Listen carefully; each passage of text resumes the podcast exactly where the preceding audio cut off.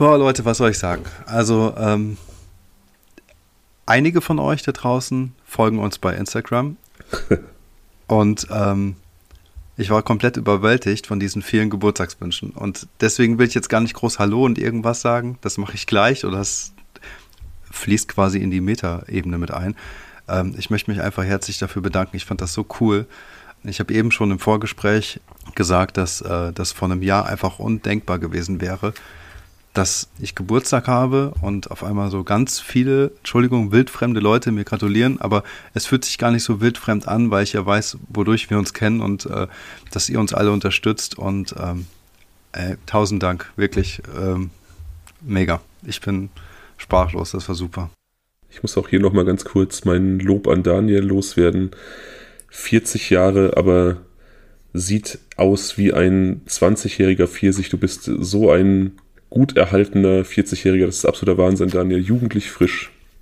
Keinen Tag älter als äh, vor 18 Jahren, als wir uns kennengelernt haben. Also eigentlich, eigentlich, eigentlich wollte ich mich an irgendeinen Pharmakonzern wenden, um das große Geheimnis auszuplaudern. Aber ich mache es ich mach's jetzt hier an dieser Stelle schon. Ich habe einfach 20 Jahre lang geraucht und Kaffee getrunken. Trotzdem bist du heute nur die zweitfreshste Person hier in diesem Zoom-Meeting, hier in unserer kleinen Aufnahme. Wir haben nämlich heute endlich nochmal Besuch. Eine charmante Zuhörerin hat sich zu uns gesellt zur nächsten Zuhörerfolge. Magst du dich kurz selber vorstellen? Ja, na klar. Also, ähm, ich bin Emily und mit super fresh meinen die beiden, dass ich erst 21 Jahre alt bin. Ja, aber ich habe die beiden jetzt gesehen und ich kann sagen, Daniel, du siehst noch top aus. Oh, danke. Mit super fresh meinte ich vor allem, dass ähm, du einen unglaublich sympathischen Eindruck jetzt gemacht hast in diesem kurzen Vorgespräch vor, ähm, vor der Aufnahme. Wir sprechen ja immer so ein bisschen, um so ein bisschen reinzukommen, die Nervosität zu nehmen. Ich kannte dich ja schon da du einer unserer Instagram-Follower bist, die Daniel am Anfang angesprochen hat, und du bist auch eine von denen, die eigentlich fast von Anfang an dabei sind und so haben wir auch schon relativ viel interagiert. Du bist auch recht aktiv und ich hatte immer schon so einen sehr, sehr positiven Eindruck, aber der hat sich jetzt hier auf jeden Fall mehr als bestätigt. Ich bin froh, dass du heute da bist. Das freut mich auf jeden Fall. Und das war jetzt natürlich auch gar keine Werbung, dass alle Menschen ähm, gerne euch auf Instagram folgen sollen, aber. Ja, subtil kann ich. Ja, da, ich kann auch ganz direkt sagen, doch, doch, lohnt sich, einfach machen. Vielen lieben Dank. Daniel, ja. nicht nur du hast der Geburtstag, sondern unser Podcast ja auch bald. Und da hattest du eine relativ coole Idee. Möchtest du da was zu sagen oder soll ich das machen? Mach du mal. Okay. Und zwar, Daniel, wie gesagt, kreativ wie er ist, hat sich gedacht, viele von euch schreiben uns ja und erzählen uns, was sie gerade tun, wenn sie uns hören, wobei wir euch begleiten dürfen und wir sind immer wieder total baff, wenn wir wahrnehmen, was für Teile wir in eurem Leben einnehmen, also wo wir euch quasi wirklich begleiten im Urlaub, beim ins Bett gehen, beim Spazierengehen, bei der Arbeit. Und Daniels Idee war, dass ihr uns über Instagram Fotos schicken könnt was seht ihr, wenn ihr Blutspuren hört? Einfach so Bilder aus eurem Alltag, was ihr hört, während äh, seht, Entschuldigung, während ihr den Podcast hört. Und ja, wir würden daraus irgendwas basteln zu unserem Einjährigen. Irgendwie eine kleine Collage oder ein Filmchen oder irgendwas, um euch da noch ein bisschen mehr zu integrieren. Geburtstag ist der 13.11. Da sind wir online gegangen und ähm, ja, wir hatten gedacht, so Ende Oktober wäre eine ganz gute Zeit, ähm, als Einsendeschluss für die Bilder. Wollen wir so den 20. anpeilen? Denkst du, das ist realistisch? Ja, lass uns doch sagen, einfach, ähm, wir nehmen den 20. Oktober. Wir können dazu ja vielleicht nochmal ein Posting machen oder so, damit das ähm, für alle, die uns folgen, äh, Hashtag Werbung, äh, dann äh, einfach nochmal irgendwie nachvollziehbar ist. Und ich glaube, dann haben wir auf jeden Fall genug Zeit, was äh, zusammen zu basteln, was Schönes zu gestalten. Also letztendlich ist es halt so, wie der Fabian sagte, ähm, wir sind hier in unseren, äh, was ist eine Mehrzahl von Kabuff? Kabuffen? Kabüffchen? Kabüffchen ist egal. Äh, Kabüffchen klingt irgendwie so, dass es geht, durchgeht, ne? Ja. Also äh, wir sind in unseren Kabüffchen und äh, nehmen halt auf und wissen halt einfach nicht, was ihr da draußen macht. Und ähm, wir bekommen aber halt eben so viele Feedbacks und Rückmeldungen, die so teilweise ganz unterschiedlich sind und ähm, daher kam einfach die Idee, dass wenn wir schon euch begleiten in eurem Leben, ähm, dann, äh, also was heißt, wie soll ich das in Worte fassen? Das ist so krass für uns und so unvorstellbar, dass wir einfach total interessiert sind, das zu erfahren. Und ähm, wir denken, dass es eine wunderbare Collage am Ende wird, wenn wir das einfach sammeln und ähm, quasi einen Blick durch eure Augen werfen können, während ihr uns hört. Das hast du sehr schön gesagt. Ja, rein theoretisch vor einem Jahr, als wir gestartet haben, da war ja gar nicht klar, ob das Ganze überhaupt wirklich ein Jahr lang ähm, stattfinden wird, ob wir nicht vielleicht viel früher aufgeben, weil die Resonanz nicht gut ist oder weil wir es einfach nicht hinbekommen vernünftig. Aber was jetzt in dem Jahr, oder es ist ja noch nicht mal ein Jahr, was jetzt in der Zeit passiert ist, das ähm, flasht uns total. Und eben auch, wie gesagt, dieser Kontakt und dieser Austausch zu so vielen coolen Menschen. Und ja, wie gesagt, jetzt sitzt halt das zweite Mal einer dieser coolen Menschen hier und macht eine Aufnahme mit uns. Das finde ich halt auch äh, extrem cool. Schön auch für mich. Ich kann mich heute mal zurücklehnen und muss nicht so viel sprechen. Ähm, es wird was präsentiert. Ich bin echt gespannt. Aber, aber, ähm, Emily, wir können noch nicht starten. Nicht? Weil, also eins haben, wir haben vorhin schon eins festgestellt, ne? Wir können zu dritt auch sehr gut abschweifen. Und du hast uns eine super coole äh, Story erzählt, die du mit deiner äh, Mutter erlebt hast. Und ähm, ja. Das ist abgesprochen. Magst du sie vielleicht hier einmal nochmal erzählen? Also an dieser Stelle schon mal im Vorfeld viele Grüße an Mama Dörte, die ja, ja. auf jeden Fall auch zuhört auf Zwang ihrer Tochter hin. Ja, also. Das hast ähm, du gut gemacht. Hi, liebe Mutti und hallo, liebe Zuhörer, nicht Zuschauer. Ähm, ja. genau. Danke für den Seitenhieb. gerne, gerne. Touché. ähm, ich habe meine Mutti ähm, gezwungen, den Podcast möglichst schnell durchzuhören, als feststand, dass ich hier zu Gast sein darf. Nochmal danke dafür. Und ähm, ja, als ich vor kurzem mit ihr eine etwas längere Autofahrt hatte, habe ich mit ihr die letzten zwei Folgen gehört, die sie noch nicht kannte. Und ähm, ja, der liebe Fabian erzählte natürlich von der Zuhörerfolge und meine Mom sah mich so ganz schelmisch von der Seite an und sagte nur so, ja, als du mich gezwungen hast, dass ich das durchhören soll, dachte ich ja, dass du hier wärst. Ähm, aber ähm, sie wusste dann nicht, welchen Fall ich hier denn präsentieren sollte und hat somit die Idee verworfen, was ich ihr dann auch ganz gut einreden konnte weiter. ähm, ich bin mir nicht ganz sicher, ob sie mir glaubt. Ähm, das werde ich dann aber zeitnah erfahren, nehme ich an. Ist ja egal. Also, auch wenn sie dir vielleicht nicht geglaubt hat und dachte, dass du sie auf den Arm nimmst und dass du auf jeden Fall hier bist, dann weiß sie ja nicht, was auf sie zukommt und ähm, sie wird sicher ganz gespannt zuhören. Ja, das weiß er auf jeden Fall nicht. Und ja, also meinetwegen können wir damit auch gerne starten. Oder ich möchte aber ganz kurz noch sagen, sie ist natürlich auch herzlich eingeladen, dass wir mal eine Folge zu viert machen. Das ist gar kein Problem. Gerne. ähm, mich würde es wundern, wenn sie Nein sagt. das ist cool. Also ich muss an der Stelle dann auch kurz mal Lob für Mama Dörte loswerden. So Erziehungsarbeit scheint sehr, sehr gut funktioniert zu haben. Also großes Lob für die gelungene Tochter. Also wir haben ja auch so ein bisschen, wir haben ja auch so ein bisschen über deine, deine ja, aktuelle Situation, deine Zukunftswünsche gesprochen und ich glaube, da wurde einiges richtig gemacht bei dir. Wow, also ähm, ich glaube, ich fühle mich gerade sehr geehrt und äh, Mutti wird bestimmt auch rot vom beim Hören. Ehre wem Ehre gebührt. Man muss auch mal loben können. Okay, ähm, ja, ich bedanke mich und ich mache es gleich im Namen von uns beiden. Ja. So, Leute, jetzt ähm, möchte ich aber ganz kurz noch sagen, wir müssen unsere Vorbereitung ah, irgendwann ja. abschließen. Ne? Ich gieße mir neuen Tee äh, ein. Fabian, was hast du für ein. Ah, ein Tee? Was für einen Tee trinkst du eigentlich? Wir hatten da mal so eine Umfrage. Jetzt was trinkst du für einen Tee eigentlich? Pfefferminztee und Kamillentee abwechselnd in der Hoffnung, dass meine Erkältung ganz schnell weggeht. Das ist genau die richtige äh, Kombi. Das sind die einzigen ja, Teesorten, die also, ich gerne mag. Ähm, Ingwer-Tee ist das Beste. Über Nausen.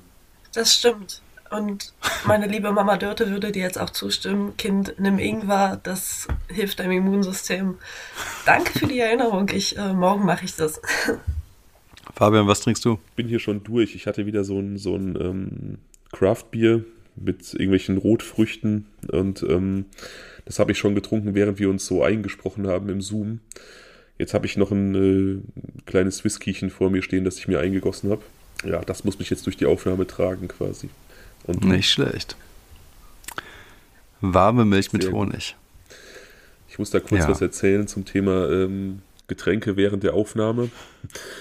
Wir hatten nämlich letztes Wochenende wollten wir eigentlich auch einen Fall aufnehmen, sogar zwei, aber weil ich technische Probleme hatte, sind beide Aufnahmen nicht zu benutzen gewesen. Das heißt, wir haben quasi zwei Folgen umsonst eingesprochen. Den ersten Fall werde ich äh, irgendwann mal recyceln. Den werde ich äh, beim nächsten Mal nicht vorstellen. Den zweiten werde ich allerdings wieder benutzen. Das wird, das wird unsere nächste äh, Folge ohne Zuhörer sein, weil nämlich, Ich weil weiß, nämlich. Daniel so betrunken war während der Aufnahme, dass er eh alles vergessen hat. Ja, das ist ja auch ein bisschen Du übertrieben. warst ne? richtig, also richtig- Leute, also für die deine Sache Verhältnisse warst du ja, coole. Komm.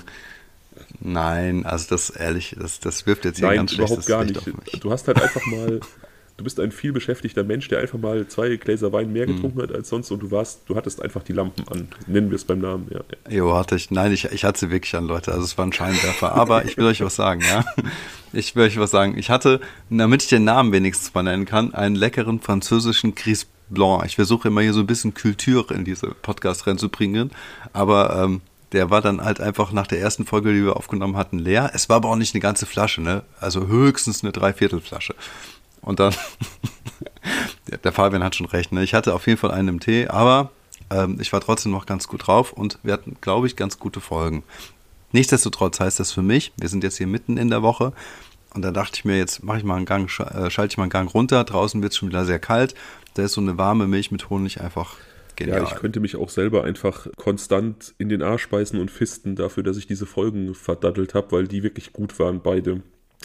Aber ja, passiert, kann man nichts dran ändern und ähm, tja, ich werde heute mal etwas tun, was ich von dir und Kati gelernt habe. Ich werde mir während des Falles Notizen machen, damit ich drin bleibe. das ist eine wirklich gute Ich bin Entscheidung. gespannt. Und in diesem Sinne, Ja. wollen wir loslegen? Ich habe meine Notizen auch parat. Also, ja, heute ähm, entführe ich euch nach Luxemburg in unser Nachbarland. Luxemburg? Ja, den ähm, Fall habe ich ausgewählt, da du ja mal meintest in einem unserer vielen Gespräche auf Instagram, nochmal die Werbung, ähm, dass das für dich auch noch so ein weißer Fleck auf der True Crime Landkarte ist. Und Ich erinnere mich an dieses Gespräch und ich erinnere mich auch, dass du gesagt hast, dass das so dein Ehrgeiz weckt, zu gucken, ob es da nicht irgendwas gibt. Ja, Ja. ich habe lange gesucht. Es war auch ziemlich schwierig, die Recherche, weil ich logischerweise nicht so affin mit Luxemburg bin und ähm, die Sprache, ja. Man könnte mit ganz viel Geduld das vielleicht entziffern, aber nee, ich nicht. Und somit musste ich mich auf das beschränken, was irgendwie Deutsch und Englisch zur Verfügung stand. Und bin auch fündig geworden. Ähm, ich bringe uns heute einen True Crime-Fall mit, weil die mag ich am allerliebsten. Und zwar geht's nach Luxemburg in das Dörfchen oder Örtchen Hassel. Und ähm, dort wurde am 1. November im Jahre 2010 der ja, 69-jährige Kamil Kolber ermordet, beziehungsweise tot aufgefunden in seiner Wohnung, in seinem Haus. 69? Ja, 69 wurde der Gute. Ja, er wurde tot aufgefunden, denn ihm wurde im Schlaf mit einer Axt zwei Hiebe in den Hals, ähm, ja, gestoßen, geschlagen. Und aufgrund dessen verblutete er in seinem Bett. Wow, ich finde, das ist so, ähm, Boah. so ein ganz, ganz schlimmes Szenario, ne, weil du ähm, einfach keine Chance der Abwehr und der Gegenwehr hast, weil du da einfach friedlich in deinem Bett liegst. Das ist ja so der Ort, wo man sich so am sichersten fühlt und nicht damit rechnet, irgendwie ermordet und angegriffen zu werden. Ja, im Normalfall schon, aber wir kommen später dazu, wie friedlich und sicher er sich dort wirklich gefühlt hat. Fakt ist, Cool. dass im Bett zu sterben, glaube ich, ähm, sich jeder irgendwie wünscht, aber doch dann friedlich mit so 80, 90 Jahren im Schlaf Ja. und Genau, im Schlaf und nicht mit der Axt. nicht ja. mit einer Axt im Hals. Ja, oder wenn, nee, ich muss, ich muss dazu sagen, erst dachte ich mir, es geschah ja im Schlaf, dann wird er von einem gezielten Axthieb auch nicht mehr viel mitbekommen haben. Dachte ich mir jetzt im ersten Moment, aber als du meinst, dass er verblutet Ich ist, dann. habe äh, keine, oh nein, keine deutschsprachigen Informationen zumindest äh, dazu erhalten können, ähm, wie schnell das Ganze vonstatten ging, ob er dort noch leiden musste oder nicht. Ja, da wird ja wahrscheinlich die Halsschlagader beschädigt gewesen sein, vielleicht sogar beide. Ja, ich Aber nehme nicht das- an, dass zwei Hiebe im Hals noch eine lange Lebensdauer nach sich gezogen haben. Ja, wahrscheinlich glaub nicht. Ne? nicht. Also, Aber es waren halt immerhin zwei Hiebe und er musste, so sage ich es mal, trotzdem noch verbluten. Ne? Das war jetzt nicht so zwei Hiebe und äh, fertig, sondern dieses, äh, der Sterbeprozess hat sich doch noch hinausgezögert. Ja. Das finde ich halt krass Ja. beängstigt. wie gesagt, das ein oder andere Minütchen dürfte das schon gedauert haben. Aber egal, das spielt wahrscheinlich keine große Rolle für den Fall an sich. Nee, ich denke auch, ähm, zu retten wäre da nicht mehr viel gewesen. Das wenn die Halsschlagader betroffen ist, dann ja, bleibt nicht mehr viel außer verbluten. Jedenfalls, ja, to der Todeszeitpunkt wird so zwischen 3 und 8 Uhr morgens eingeschätzt. Okay. Tja, die Polizei findet in diesem Haus, in diesem Anwesen, es ist ein sehr großes Haus, eine Axt tatsächlich auch. Diese wurde in die Badewanne gelegt und gereinigt. In Nähe des Opfers liegt eine Bibel. Diese, Eine Bibel? eine Bibel, die ist aufgeschlagen und es wurde pädophil hineingeschrieben und ein Messer in eine andere Seite hineingesteckt, mitten durch das Bild eines Engels. Oh. Starke Symbolik auf jeden Fall. Ja. Ähm, ich finde auch interessant, dass dieses Beil ja in der Wanne gefunden wurde. Also offensichtlich da jemand den Versuch unternommen hat, die Waffe zu reinigen. Also vielleicht damit rechnen musste, dass Spuren zu ihm führen könnten. Aber dazu wirst du sicherlich noch kommen. Ich will dir auch gar nichts vorwegnehmen. Tut mir leid, dass ich dich unterbrochen habe. Ja, alles gut. Ich habe extra Pause eingelegt, weil ich mir das dachte. Ja, wie gesagt, du, ähm, wenn du jetzt irgendwie dann mit deinem Vortrag das Gefühl hast, dass du lieber am Stück durchreden willst, dann sag ruhig, dass ich die Klappe halten soll. Ansonsten werde ich immer wieder mal einwerfen, wenn mir irgendein Gedanke kommt. Nee, nee, werft ruhig Ja. alle Gedanken ein, die ihr habt. Das habe ich mir so gedacht und Okay. geplant, weil ich finde, das ist immer am entspanntesten, wenn man einfach zwischendurch nochmal seine Gedanken dazu austauschen kann. Okay, cool. Wie gesagt, ich, für uns das Wichtigste, dass unsere Gäste sich wohlfühlen und da gehört natürlich auch zu, dass wir eure Struktur achten möchten. Und äh, aber wenn das für dich okay ist, dann macht es das auch für uns leichter. Vielen Dank. Ja, na, so kommen ja auch nochmal ganz andere ähm, Gedanken auf, wenn ihr eure Fragen direkt stellt und was euch dazu einfällt, als wenn Ja. nur ich selbst preisgebe, was ich mir dabei gedacht habe. Ja, es ist ähm, eben erstmal fraglich, ob sich denn bei dieser, dieser Schriftzug und das Messer in der Bibel wirklich um eine Spur handelt, die helfen kann oder vielleicht auch ähm, einfach ablenken soll. Denn ähm, in der Wohnung wurden wohl auch noch Dutzende weitere Bibeln gefunden und Messer in Blumentöpfen. Ja ein sehr seltsames Arrangement in diesem Haus auf jeden Fall. Ja, die, diese Information habe ich auch erst später gelesen. Das stand nur in einer Quelle drin und ja, ich weiß nicht, ob das dann tatsächlich stimmt. Falls ja, finde ich sehr, sehr verwirrend. Vielleicht, keine Ahnung, war das irgendwie seine Idee von schöner Inneneinrichtung? Ich weiß es nicht. Ja, Ähm, war bei meine Ikea weicht ab davon, aber ja. Messer und Bibeln wären jetzt nicht so meins, aber okay, gut. Ja, so ein Ja, Spießer. sorry. Ich, ich bin wirklich ein richtiger Spießer, definitiv, ja. Altmodisch, würde ich fast sagen. Ja, ja, total. Schuldig im Sinne der Anklage. einfach mal was Neues ausprobieren. Einfach mal, So einfach sieht's mal ein Messer aus. in Bibeln stechen. Ich habe ich hab noch nicht mal eine Bibel hier, also ich müsste auch erst eine Bibel anschaffen. Und Pädophil reinschreiben und ein Messer reinstechen. Okay, Ja. weiter. Gut, wir machen einfach weiter. ähm, etwas problematisch wird's bei dem, was die Polizei nicht findet, und das ist jegliche Art von Spuren, DNA oder Fingerabdrücken. Alles, was sie sicherstellen, ist tatsächlich die Bibel mit Pädophil, dem Schriftzug Pädophil und ähm, die Messer, die wohl in der Bibel und Blumentöpfen stecken, das war's. Die Axt natürlich in der Badewanne, aber die wurde wohl gereinigt. Dort konnte ich auch keine Informationen zu Fingerabdrücken jeglicher Art finden.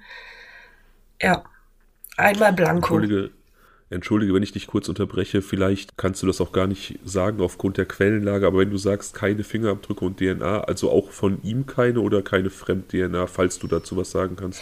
Dazu kann ich nichts sagen, aber Okay. ich nehme mal an, dass schon DNA von der Person selbst vorhanden war, also von unserem, wie ist er, Camille Kolber. Das ähm, ist ja unvermeidbar, wenn man dort wohnt. Genau, ich hätte jetzt dann gedacht, dass da vielleicht irgendwie man darauf schließen könnte, dass da, weiß ich nicht, gründlichst gereinigt wurde, aber wahrscheinlich ging es da wirklich nur um Fremdspuren. Ja, Ja, okay. Ich hätte auch noch eine Frage und zwar, ähm, weißt du zufällig, ob ähm, mit was für einem Stift, also ob das mit einem Stift oder jetzt irgendwie mit Blut reingeschrieben wurde, dieses Pädophil, das würde mich interessieren. Und die zweite Frage ist, ob du weißt, ob die Axt jetzt zum Hausinventar gehörte oder ob die jetzt von extern mitgebracht ähm, also wurde. zu der Axt kann ich gar nichts sagen. Und ja, zu dem Schriftzug Pädophil, ich nehme mal an, wäre es mit Blut in die Bibel geschrieben worden, dann wäre das erwähnt worden, auch nochmal auf Deutsch oder Englisch. 100 Prozent, ja. Ja.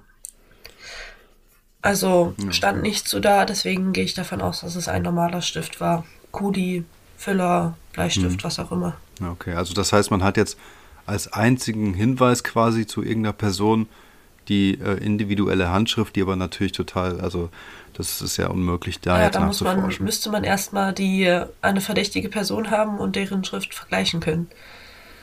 Das hm. ansonsten bringt das gar ja. nichts. Das stimmt, ja. Ja. Gut, ähm, ja, unser Opfer, der Kamil Kolber, ist wie gesagt 69 Jahre alt geworden. Ansonsten kann man zu ihm sagen, dass er eine sehr wohlhabende Person war und ähm, somit auch ein großes Erbe hinterlassen wird. Das war abzusehen. Er ähm, ist homosexuell oder war homosexuell und hat daraus auch kein Geheimnis gemacht. Ähm, und ansonsten wurde er eben sehr gemocht und als sympathisch und ähm, freundlicher Mensch beschrieben. Das ist das, was man zu ihm noch sagen kann. Und dann möchte ich tatsächlich auch schon zu ähm, unseren Verdächtigen kommen. Denn vom Tathergang können wir gar nicht weiter darauf eingehen, denn nichts weiter ist bekannt. Es gab keinerlei Zeugen, die etwas hätten sagen können. Ja, und was die Verdächtigen angeht, da haben wir drei an der Zahl. Das ist einmal der Pascal K., der ähm, ist zum Tatzeitpunkt 42 Jahre alt. Er ist Franzose und der Adoptivsohn von unserem Opfer. Hm, okay. Der zweite Tatverdächtige ist Jeremy B. Dieser ist 35 Jahre alt, auch Franzose und der neue Freund und Lebensgefährte von Pascal. Entschuldige, wie alt ist der Jeremy, der neue Freund? 35, also der ist sieben Jahre jünger. Hm, der Kamil, der mag also auch. Ach so, das ist ah, der vom, vom Adoptivsohn, der. Genau, äh, genau. Entschuldige. Mhm, okay. Und ähm, der dritte Tatverdächtige ist Charles Eduard C. Der ist 38 und Luxemburger und ein Bekannter von Jeremy B., also dem neuen Freund von Pascal. Ja, alles Verdächtige so auf den ersten Blick, die Sinn ergeben, denn wir wissen ja, ähm, oft erwähnt, Morde finden oft im direkten Umfeld statt, in der Familie, im Freundeskreis, im Sozialbereich. Also das sind auf jeden Fall ja, ich hätte auch gefragt, ob es eine Familie gibt, vielleicht Kinder. Ich habe übrigens gerade mal nachgeguckt, in Luxemburg wurden 2010 neun Menschen ermordet, also die Mordrate da ist recht äh, überschaubar. Ja, allzu viel geht da nicht ab. Ja gut, 650.000 Einwohner, da, ähm, da ist natürlich auch nicht so viel Raum für, obwohl andere Länder äh, schaffen das auch mit der Einwohnerzahl ganz gut unterwegs zu sein. Okay, also wir haben drei Verdächtige. Ja. Wie du sagst, ähm, Pascal K. ist eben der Adoptivsohn und damit auch der nächststehende Verwandte und direkte Erbe. Zu weiteren Familienmitgliedern habe ich gar keine Erwähnungen gefunden, weshalb ich einfach angehe, dass das so weit entfernt ist, dass Pascal K. der einzige ist, der als Erbe zunächst in Frage kam. Mhm. Ähm, ja, wenn ihr keine weiteren Fragen zu unseren drei Verdächtigen habt, komme ich dann auch direkt dazu, welche was zur Festnahme der drei führte oder dazu, dass sie Verdächtige wurden? Ja, also natürlich fallen einem so spontan relativ viele Fragen ein, aber ähm, da du ja schon eingangs erwähnt hast, dass die Quellenlage relativ schwierig ist, weiß ich gar nicht, wie viele Informationen du denn so hast. Also was es zu dieser Adoption geführt hat, wird wahrscheinlich auch nicht bekannt sein. Ach so. Ja, es okay. wird gleich auf jeden Fall noch verstrickt genug, um, um ja, wenn wir die, die Indizien durchgehen, die dazu führten, dass diese drei zu Verdächtigen wurden. Okay, dann halte ich den Mund. Okay. Ja, kann, kann Gut, gerne weitergehen. Legen wir los. Also, wie gesagt, Pascal K. ist der Adoptivsohn und damit direkter Erbe. Ähm, weshalb das erste Motiv, das einem in den Sinn kommt, natürlich das Erbe an sich ist. Es ähm, wird aber etwas verrückt, wenn wir nochmal betrachten, dass ähm, unser Opfer homosexuell ist und Pascal ja auch einen Lebensgefährten hat und somit homosexuell ist. Denn Pascal war nicht nur der Adoptivsohn von Camille, sondern auch dessen Geliebter und Lebensgefährte. Alter. In welchem Alter das, kam er hinzu? Darüber habe ich leider keine Informationen. Ich habe sehr danach gesucht, weil es mich auch interessiert hat, in welchem Alter das passierte. Ich weiß nur, dass ähm, drei Jahre zuvor, im Jahr 2007, die Adoption abgeschlossen wurde. Also der Prozess davon in dem Jahr wurde Pascal eben auch der Adoptivsohn und nahm auch erst den Namen K an, also da heißt auch Kolber. Ja, nach der Adoption jedoch wurde die Beziehung zwischen den beiden schlechter und ähm, ja, endete dann auch. Und infolgedessen hatten die beiden auch kein gutes Verhältnis mehr. Camille Kolber, ja, ich höre die Frage. Ja, es, es ist, also es ist natürlich super, super fies, wenn man so ähm, sich überlegt, dass der sein Adoptivsohn und sein Geliebter ist, aber ähm, mir ist gerade eingefallen, es kann natürlich auch sein, dass er ihn quasi, dass sie zuerst eine Beziehung hatten und er ihn dann adoptiert hat, einfach um ihm leichter sein Erbe vermachen zu können. Ja, ich schätze auch, dass das die Intention das hat, das, war des Ganzen. Ja, so kam es rüber. Nimmt dem, das nimmt dem Ganzen dann so ein bisschen die gruselige ja, Komponente. Ähm, vor allem, weil es erst drei Jahre genau. vor dem Mord äh, abgeschlossen war. Wer weiß, wann der Prozess ja. dann losging. Und das nächste ist, äh, wahrscheinlich wolltest du es auch sagen, dass ähm, möglicherweise eine Adoption hinsichtlich der Erbschaftssteuer in Luxemburg, genau. keine Ahnung, immer noch besser ist, als wenn die ja, jetzt oder verheiratet beispielsweise, dass es vielleicht doch eine Familie noch äh, seitens Kamil Kolbers gab und ähm, hätte er nur seinen Partner testamentarisch bedacht, hätten die vielleicht ja. das anfechten können oder einen Pflichtanteil bekommen, aber dadurch, dass er jetzt der Sohn war, ähm, konnte man vielleicht solche juristischen Schritte umgehen. Das ist ja, vielleicht spielt das auch eine Rolle. Ja, ich nehme an, dass das schon der Sinn dahinter ist. Ich weiß auch gar nicht, inwiefern man im Jahre 2007, 2010 halt so in den Anfang der 2000er da überhaupt eine Ehe eingehen konnte. Das weiß ich jetzt gar nicht auf Anhieb. Jo. Ich glaube, Luxemburg, Stimmt, ich glaube, Luxemburg auch recht. Ähm, war da auch etwas früher als wir. Wir hatten ja mal irgendwann 2017 gab es bei uns die Ehe. Genau, bei uns war die sehr, sehr spät. Also Daniel und ich hatten ja mal drüber gesprochen äh, in einer Folge, ich glaube in der Jeffrey Dahmer Folge und wir waren uns tatsächlich sicher, dass es etwas früher war. Daniel hatte das noch früher verortet als ich, aber ich hätte aus dem Bauch raus auch gesagt 2011, 2012, was schon erschreckend spät wäre, aber 2017 ist halt super spät. Aber Deutschland war halt insgesamt spät dran. Ich glaube, Luxemburg war da früher als wir. Oh.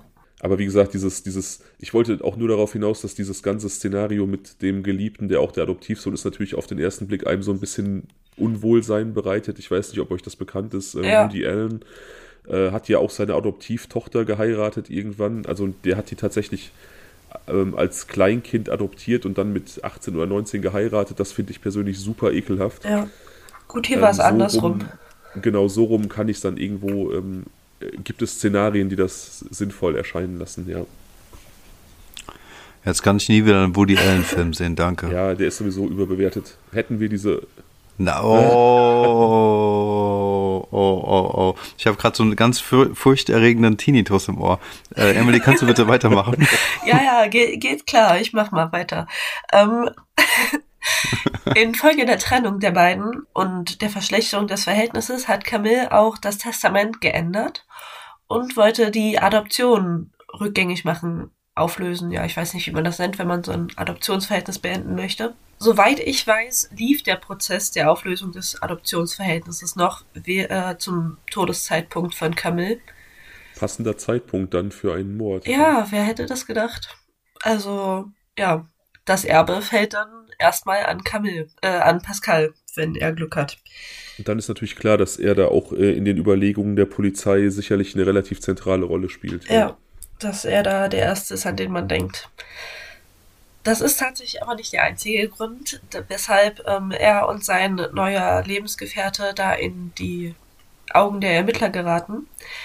Es gibt diverse Zeugenaussagen über den äh, neuen Freund Jeremy B., und zwar äh, beginnen wir mal mit einer Aussage seines Ex-Freundes und ähm, eine gemeinsame Bekannte dieser beiden Personen erzählte dem Ex-Freund, das ist sehr kompliziert hier, aber erzählte dem Ex-Freund, dass ähm, Jeremy gefragt hat, ob sie denn jemanden kennt, der ähm, jemand anderen eine Lektion erteilen bzw. beseitigen könnte. Diese Bekannte nannte dann den unseren dritten Verdächtigen Charles Edward C. Und ähm, ja, leider konnte die Bekannte, sie ist auch nur so benannt, niemals verhört werden, da sie sich das Leben nahm, bevor ähm, sie eben vorgeladen wurde, um eine Zeugenaussage zu machen. Deshalb gibt es da eben nur die Aussage des Ex-Freundes, der diese Bekannte auch kannte. Hm. Ist natürlich auch ähm, verdächtiger Zeitpunkt, dass sie dann diesen Kontakt hergestellt haben soll und dann auch Selbstmord begangen hat, höchstwahrscheinlich. Ja. Ja, da formt sich auf jeden Fall ein Bild. Auf jeden Fall. Ja. Ähm, die Polizei hat natürlich dann auch versucht zu überprüfen, inwiefern denn dieser Charles C. dann da von der Bekannten empfohlen wurde und so weiter und konnte Telefonkontakte zwischen Jeremy und Charles aus dem Zeitraum ausmachen, in dem die Bekannte wohl mit ihm darüber geredet haben soll. Also wieder so eine Indizienbestätigung dafür, dass das tatsächlich stimmt. Ähm, es gibt weitere Zeugen oder es gibt einen weiteren Zeugen, der berichtet, dass er im Mai 2010 den Auftrag von Jeremy B. erhalten hat, ähm, Camille umzubringen für 1000 Euro. Das ist nun schon wieder ein sehr konkreter Indiz zur Abwechslung mal. Und allgemein ist eben schon seit ähm, Herbst 2009 bekannt, dass ähm, der Jeremy B. darüber spricht, dass sein Schwiegervater die Beziehung sehr belastet zu seinem Freund Pascal und dass man ihn doch beseitigen sollte oder eine Lektion erteilen solle. Am Arbeitsplatz hat er wohl auch nach einem Revolver sich erkundigt. Ich weiß nicht, was sein Arbeitsplatz ist, ob das nur so ein Gespräch unter Arbeitskollegen war oder ob er da in die Richtung auch dann Kontakte gehabt hätte. Aber dort hat er sich nach einem Revolver erkundigt. Ja, so kam eben, formt sich dieses Bild, ähm, dass Jeremy B. und Pascal K. da den Adoptivvater loswerden wollten, immer härter zusammen. Hm. Es ist natürlich auch super, super dumm, da so offensiv rumzulaufen und irgendwie nach Waffen zu suchen und nach Leuten, die ähm, eventuell Leichen beseitigen und ähm, vielleicht auch die Drecksarbeit machen. Ne? Das ist, äh, ich bin dann immer geneigt zu sagen, dass die Leute es vielleicht doch nicht gewesen sind, weil die sich vorher so super auffällig verhalten haben. Aber ja, ja ich bin gespannt, wie es weitergeht. ich fand das auch irgendwie schon wieder ein bisschen zu, zu ja, dumm, um wahr zu sein, aber ähm, ja, man kann sich offensichtlich so verhalten und dann glauben, davon zu kommen. Ähm, genau. Dieser Charles Edouard C. ist dann, wie gesagt, nur ein Bekannter aufgrund dessen geworden, dass er offensichtlich diesem ähm, Kamel eine Lektion erteilen sollte und diese Telefonkontakte. Mehr als diese Telefonkontakte ist tatsächlich auch gar nicht nachgewiesen zwischen den Verdächtigen. Hm. Somit äh, lässt sich dazu gar nicht so viel mehr sagen, woher die sich kannten. Vermutlich gar nicht weiter.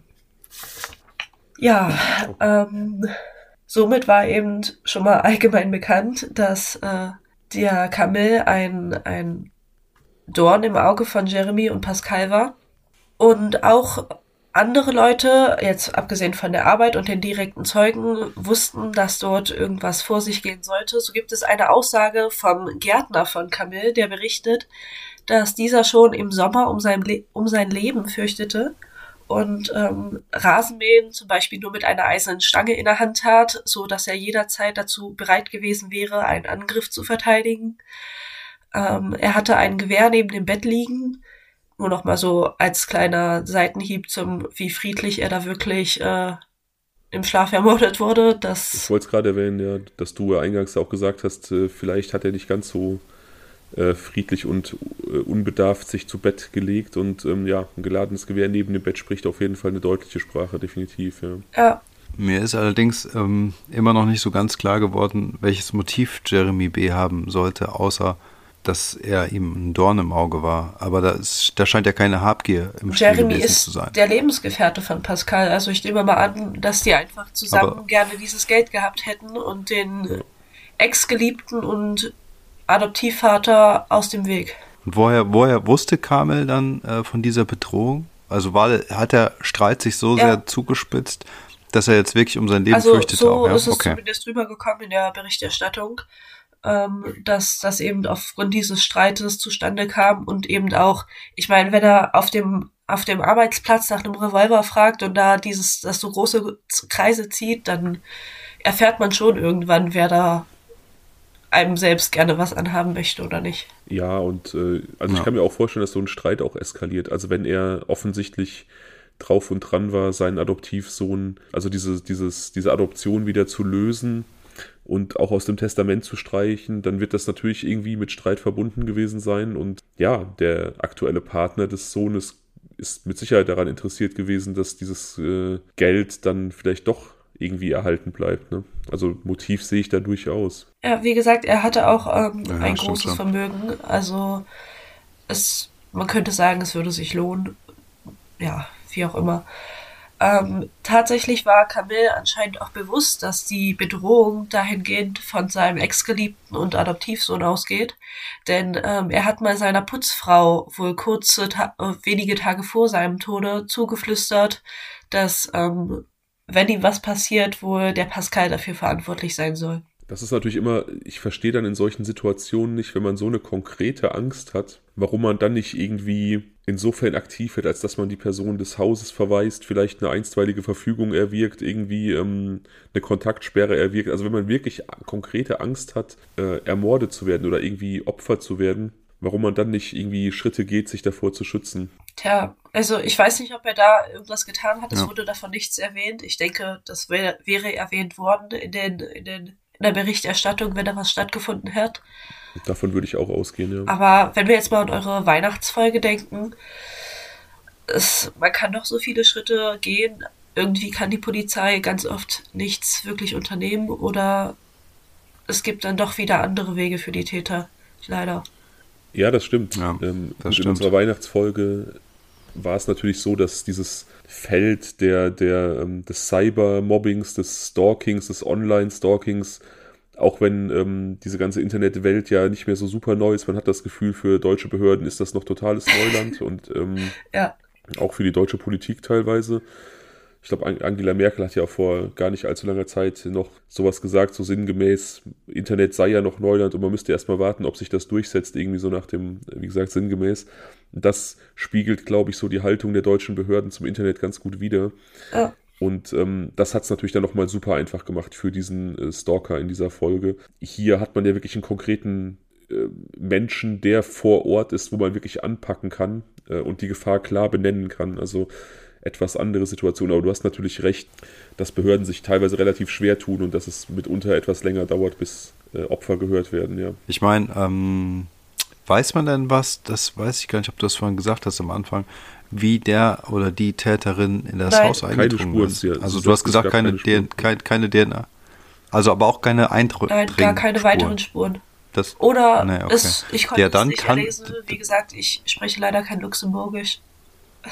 ja, Nee, kein Ding. Aber ich glaube halt, ähm, das würde ja dann noch ein Indiz dafür sein, dass es jemand war, der einfach freien Zugang ja, hatte durch ist den gut Schlüssel. möglich. Ich kann mir auch vorstellen, dass ähm, der Pascal K. da gut und gerne mal einen Schlüssel behalten hat und so groß wie das Anwesen ist. Ich kann euch gerne ja im Nachhinein noch Bilder dazu schicken und dann für Instagram bitte einmal folgen.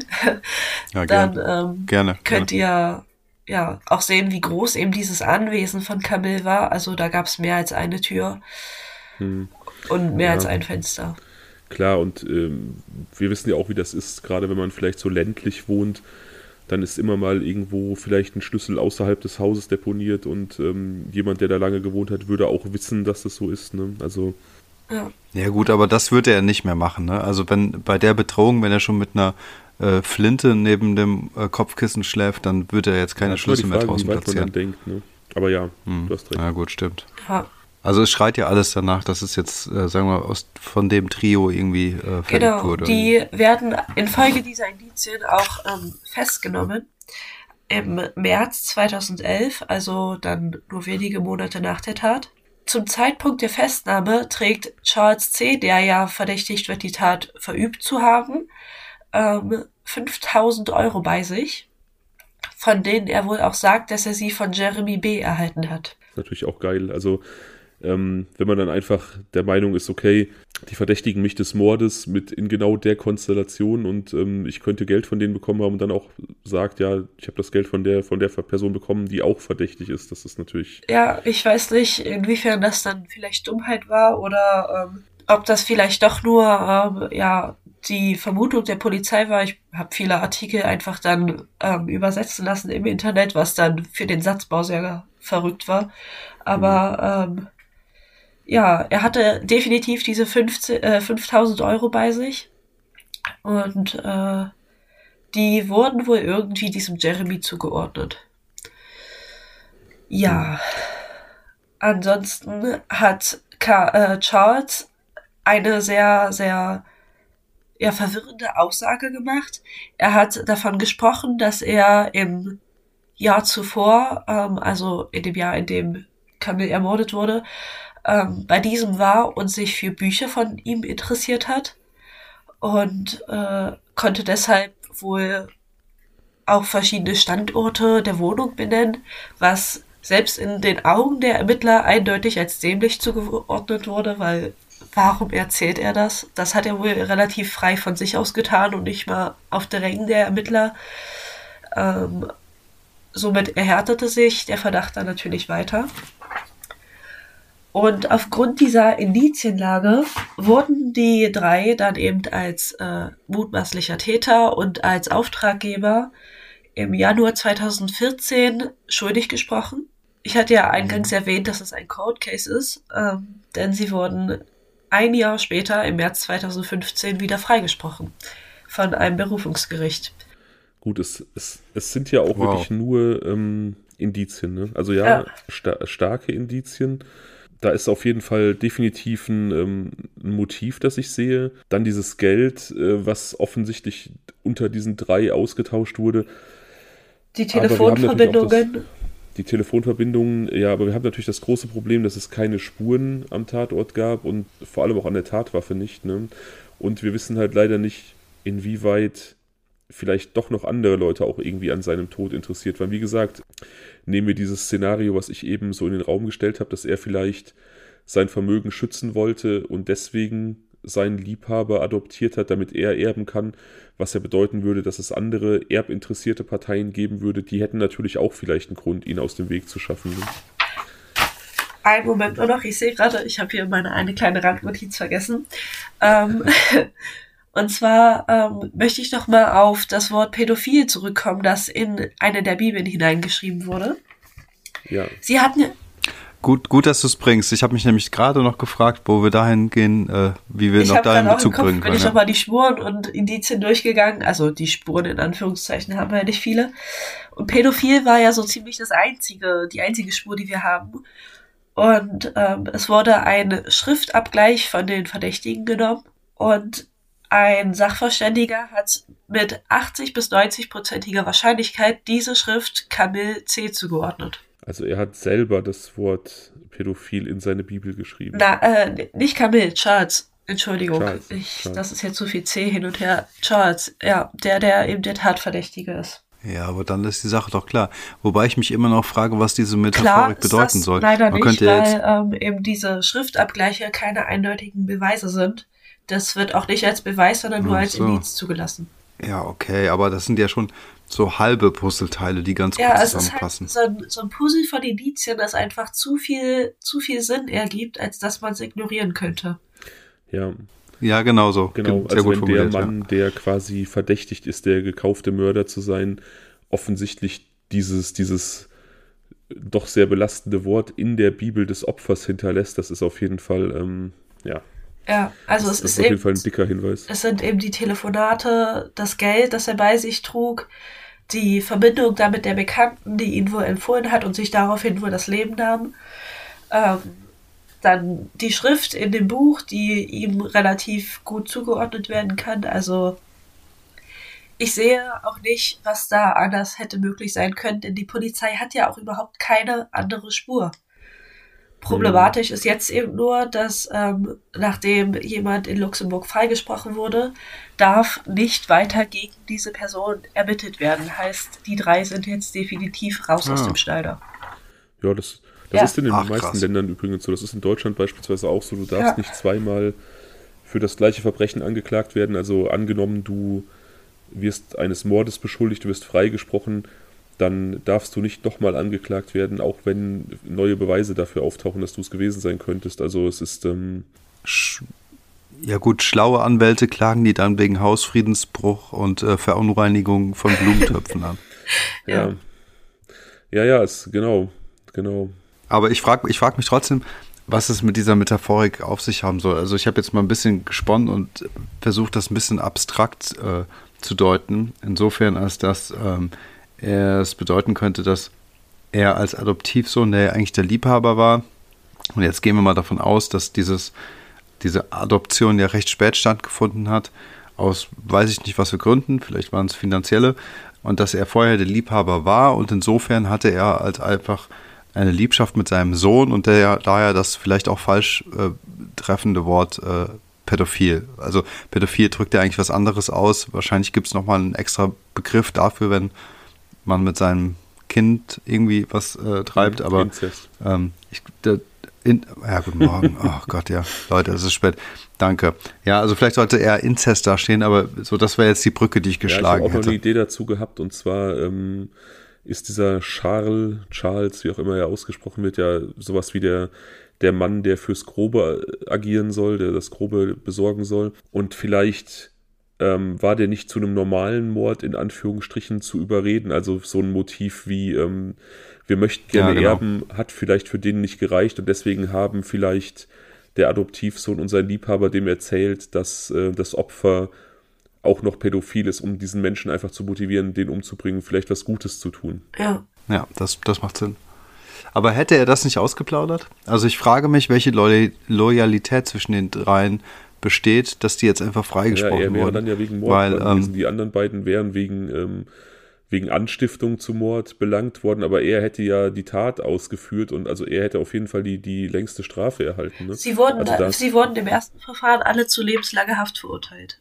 Hm, okay.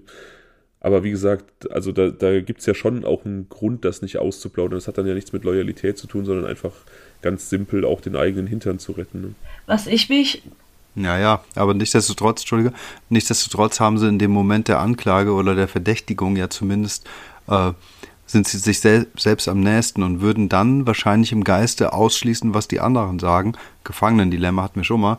Und deswegen wahrscheinlich, genau, und deswegen wahrscheinlich dann irgendwie zumindest irgendwas zugestehen in der Hoffnung, dass sie dann ähm, vermutlich weniger Strafe ja, abbekommen. Also ich kann nur vermuten, natürlich ähm, in dem Fall, dass es vielleicht so war, dass allen drei klar war, dass diese Anklage einfach auf sehr, sehr wackeligen Beinen steht, weil es einfach keine direkten Beweise gab und, und die vielleicht einfach ja. so ein bisschen ähm, spekuliert haben. Also, wenn ich jetzt wenn ich einer von den drei, wenn, sorry, wenn ich einer von den drei gewesen wäre, hätte ich diesem Prozess auch relativ entspannt entgegengeguckt, tatsächlich. Also mit dieser Beweislage. Weiß man denn was über den Intellekt äh, von Pascal nee, leider und nicht. Jeremy? Ich äh, hinterfrage auch, wie, ja?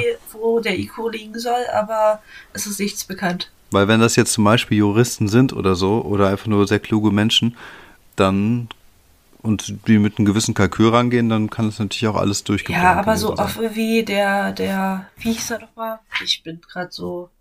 Das der Jeremy. So, Charles. Ähm, darüber gesprochen hat auf dem Arbeitsplatz auch, denke ich, das ist. Das würde man nicht machen, ja, wenn man stimmt. wirklich das durchgeplant hat. Und mein ja, Gedanke zum Schriftzug Pädophil war noch, vielleicht sollte es ja auch eine falsche Fährte legen. Hm, ja, ja, das kann natürlich auch sehr gut sein. Mhm. Ja. So. Das kann sehr, sehr gut sein.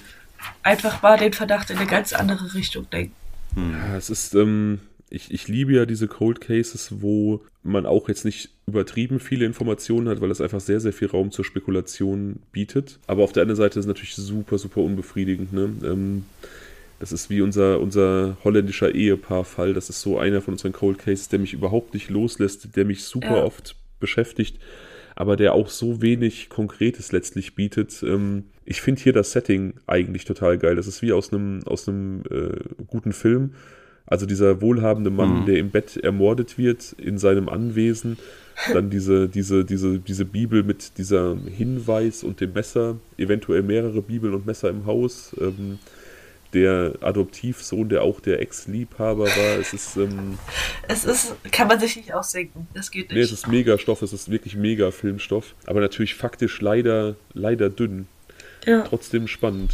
Aber trotzdem finde ich es irgendwie Und so. Also im Gegensatz da zu dem, zu dem holländischen Ehepaar, denke ich, ist das hier irgendwie so ziemlich klar. Also ich wüsste auch ja. nicht, was ich mir da anderes zusammenspinnen könnte. Das ist irgendwie ich weiß auch nicht, wie es zu dem Freispruch kam. Gut, es sind nur Indizien, das wird auch die Argumentation gewesen sein. aber da keine anderen Beweise irgendwie vorliegen und die Polizei auch gar keine andere Idee hat, äh, ja. Ja, es stimmt. Also bei der Familie Langendonk, da hatten wir noch nicht mal irgendwie einen Tatverdächtigen, da hatten wir gar nichts. Hier haben wir drei doch relativ schlüssige Tatverdächtige. Und wenn du sagst, äh, du weißt nicht, wie da irgendwelche Zweifel aufkommen sollen, wo ein Freispruch herkommen soll oder wo noch ein Täter herkommen soll, dann stimmt das natürlich äh, an unserem Kenntnisstand gemessen. Aber wir wissen halt, wie gesagt, nicht, Gibt es noch eine andere Familie auf seiner Seite? Was hatten die für ein Verhältnis? Gab es Ex-Liebhaber, die vielleicht irgendwelche ähm, Rachegelüste hatten? Gab es möglicherweise enttäuschte Geschäftspartner? Woher kam sein Vermögen? Hatte das vielleicht irgendein. Also es, es gibt so viele Möglichkeiten, in die das gehen könnte, leider. Aber ich würde mich tatsächlich auch auf diese, auf diese drei Menschen konzentrieren, aufs erste, ja. Ja, ja ich wollte auch gerade sagen, dass der zentrale Unterschied eigentlich zu Eisenherz ist, dass äh, wir es bei Eisenherz mit einem Phantom zu tun haben und ähm, hier ja nur wirklich mit drei konkreten äh, Verdachtsfällen, die ja auch saßen und äh, zu, zunächst äh, ähm, einen Schuldspruch erfahren haben. Und insofern. Ja, und einfach ähm, super verdächtig verhalten haben. Genau, also von daher finde ich, ist das schon ein gehöriger Unterschied. Nichtsdestotrotz ist es unbefriedigend, als dass wir uns sonst immer sagen, bei Eisenherz beispielsweise irgendeiner läuft jetzt da draußen rum und weiß mehr? Das fragen wir uns auch ganz oft bei diesen Code Cases und denken so, wie kann man nur mit dieser Schuld leben? Und, ähm, und häufig hat man so ein, so, so, so ein Bild, das man im Kopf hat, wie so eine Person aussehen könnte. Man kreiert da ja so mit seinen Gedanken eine gewisse Person und äh, schmückt diese mit irgendwelchen Attributen, um dann irgendwie so ein gewisses eben Bild zu erzeugen im Kopf. Und hier ist es ja so, dass man drei ganz konkrete äh, Personalien hat, die man im Prinzip noch weiter befragen mhm. könnte. Und das sind halt, also hier nochmal, das macht das Ganze noch so viel, ähm, ich will nicht sagen realistischer, aber viel näher als so ein äh, sehr mysteriöser Fall, wie zum Beispiel Eisenherz. Das stimmt, ja.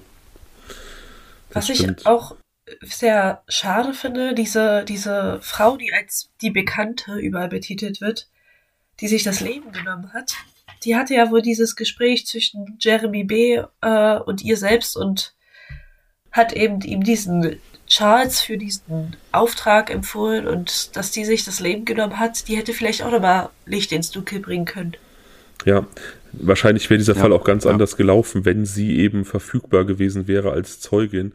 Und da muss man natürlich auch die Frage stellen, ähm, ob das denn wirklich 100% ein Selbstmord war. Ne? Ja. Und dann wiederum äh, noch ein Punkt, warum die Axt? Also warum hinterlässt der Täter die Axt in der Badewanne? Ja. Also ich finde, das ist eine Axt, das ist ein großes Mordwerkzeug, man will nicht unbedingt damit rumlaufen, aber diese Person muss sich ja verdammt sicher gewesen sein, zu sagen, ich wasche die jetzt hier ab und lass die einfach ignoranterweise äh, liegen, weil ich genau weiß, die kann nicht zurückverfolgt werden und jetzt mit mir die Person muss werden. Vor allem auch gewusst haben, dass sie die Zeit und Ruhe hat, in diesem Haus hm. diese Axt zu säubern, ohne dass jemand anders stört. Wenn ich so ein rieses, riesengroßes Anwesen ja. sehe, gehe ich nicht davon aus, dass dort nur eine Person lebt. Also das stimmt, ja. Das ist für mich ja, auch stimmt. gefühlt nochmal so ein Indiz dafür, dass die Person zumindest gewusst haben muss, dass ähm, Kamel allein wohnt. Vielleicht waren die alle drei gleichzeitig Vielleicht im Haus. Vielleicht auch das. Ich gehe davon aus, dass die Axt einfach vor Ort schon war, also dass die zu diesem Haus gehört, dass da vielleicht irgendwie Holz mitgehackt wurde für den Holzofen, was weiß ich, und dass der Mörder entweder wusste, dass da diese Axt sein würde und er die einfach benutzen kann, oder dass er spontan gehandelt hat und einfach genommen hat, was da war und deswegen auch kein Problem hatte, sie da zurückzulassen, weil sie einfach eben zum Haus gehörte und man sie einfach nur ein bisschen reinigen musste, um eigene Spuren zu verwischen und es eher dumm gewesen wäre, mhm. sie mitzunehmen. Dann hättest du sie transportieren müssen, dann hätte sie vielleicht bei dir gefunden werden können. Wenn sie halt zum Haus gehörte, dann ähm, konnte man sie halt sehr, sehr gut da lassen, ne? gereinigt. Ja. Mhm. Naja, und ähm, das würde auch natürlich dafür sprechen, dass eventuell der Mörder jemand war, der das Haus und die Gegebenheiten kannte, der dann vielleicht wusste, okay, vor dem Haus gibt es einen Hauklotz, da steckt immer eine Axt drin. Also zum Beispiel bei meinem Elternhaus, ähm, was ja auch auf dem Lande war, da hätte man das wissen können, wenn man jetzt meine Eltern hätte ermorden wollen. Da gab es auch so, eine, so einen Holzschuppen und einen Hauklotz vor dem Haus, wo immer die Axt war. Da hätte man halt auch von außen einfach dran gekonnt. Und so ähnlich stelle ich mir das hier auch vor. Ja. Hm. Aber das spricht eben, wie Emily schon gesagt hat, auch wieder dafür, dass da äh, der Täter eben wusste, wie die Gegebenheiten sind. Ne? Wo finde ich das Werkzeug? Ist das Haus leer? Lebt die Person dort alleine? Das sind ja schon auch Informationen, die, ja, die nicht jeder hat. So eine fehlende Axt hätte ja der Gärtner auch als vermisst melden können, denke ich. Also hm, wenn genau. so der Kamil einen Gärtner hatte, der kannte ja dann die Gerätschaften und was fehlt, was muss da sein, was gehört wohin. Ja. Ich glaube halt, die Axt ist, ähm, äh, das ist sehr aufschlussreich. Und wenn wir da weitere Hinweise ähm, bekommen könnten, dann würde es uns zumindest die Antwort äh, auf die Frage geben, ob es ein Täter war, der ähm, eben sich dort auskannte und äh, genau wusste, was er woher holen kann, weil ich würde mal unterstellen, dass ähm, jemand, der mit einer Absicht, sagen wir mal, es gab jetzt doch irgendwie noch eine dritte Person oder also eine andere Partie quasi, die jetzt irgendwie an dem Tod interessiert war und dort eingebrochen ist, äh, dann, dann äh, wäre es ein riesiger Zufall, dass es vielleicht eine Axt war, die dort einfach mhm. aufgefunden wurde. Also ich glaube, jemand, der absichtlich irgendwo reingeht und der das Haus nicht kennt und nicht weiß, wo er was finden kann, der bringt eine Mordwaffe genau, direkt mit. Ich, ja. ja. wollte ich ähm, mit all diesen komplizierten Sätzen und dem Rumgelaber eben sagen. Nee, das hat man verstanden. Was ich nur meine, ist, dass ich glaube halt, dass das nochmal eine wichtige äh, Erkenntnis für uns auch wäre, ne? Ob, ob jetzt, äh, also ob die äh, Axt dem Hause zugehörig ja. ist, aber also daher wird in dieser Axt nochmal irgendwie so, sagen wir mal, eine gewisse Wahrheit äh, äh, stecken, die wir vielleicht niemals erfahren werden. Ja, es ist echt verzwickt, ne? weil ähm, ja, man irgendwie denkt, diese Leute, die sind offensichtlich schuldig, aber auf der anderen Seite man irgendwie eben immer im Hinterkopf hat, dass eventuell da noch irgendwie Interessen eine Rolle spielen könnten, die man halt so gar nicht kennt, weil man eben so wenig über das sonstige Leben des Opfers weiß. Genau. Und dann haben wir ja immer noch diese seltsame Geschichte mit diesen vielen Messern und Bibeln. Also was hat es mit diesen Bibeln auf sich? Soll es wirklich nur irreführen und ablenken? Hm. Und, und dann haben sich die drei auch noch so platt und ziemlich hohl verhalten in ihrer Kommunikation am Anfang. Ne? Also ne, wo man sich auch fragt, so, das kann eigentlich nicht wahr sein, dass sie jetzt ja wirklich vorhaben, das durchzuziehen. Ja, vielleicht mhm. Haben sie es gerade deswegen durchgezogen, weil sie sich einfach so auffällig verhalten haben die ganze Zeit, haben sie gedacht, dass das auch ein Schutz sein kann, ne? dass äh, Außenstehende mhm. oder auch die Polizei denken könnte, okay, jemand, der ähm, so offenkundig über solche Sachen spricht, der wird keinen Mord begehen, weil er sich ja super verdächtig macht. Ja. Es ist, äh, wie gesagt, äh, sehr, sehr vertrackt, finde ich. Auf jeden ja, Fall. Absolut. Was denkst du so? Also du, Emily, du bist wahrscheinlich auch überzeugt, dass es diese drei Leute waren. Was heißt überzeugt? Also es gibt ganz, ganz viel Spielraum, wo ich mir denke, ja, da könnte auch was ganz anderes im Busch sein, wovon ich einfach gar nichts ahne. Hm. Aber ähm, irgendwie, es gibt halt keine weiteren Spuren und die drei passen so gut ins Bild, dass es irgendwie, also da komme ich nicht so ganz drüber, das kann ich nicht so weg beiseite legen, das geht nicht. Ich finde es so krass, dass die halt echt keine DNA-Spuren haben. Also so im ganzen Haus, ich stelle es mir halt einfach ultra schwer vor.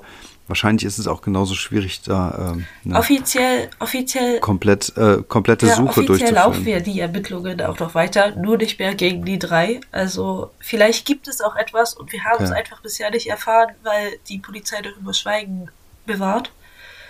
Aber das. Ja, also weil das, das, das, das, das Bild, was ich, äh, was man so hat, wenn jemand mit einer Axt in seinem Bett erschlagen wird, ist natürlich irgendein Typ in einem Trenchcoat, am besten noch mit Gummistiefeln, kommt aus dem Regen. Ne? Ich stelle es mir vor wie im schlechten Horrorfilm.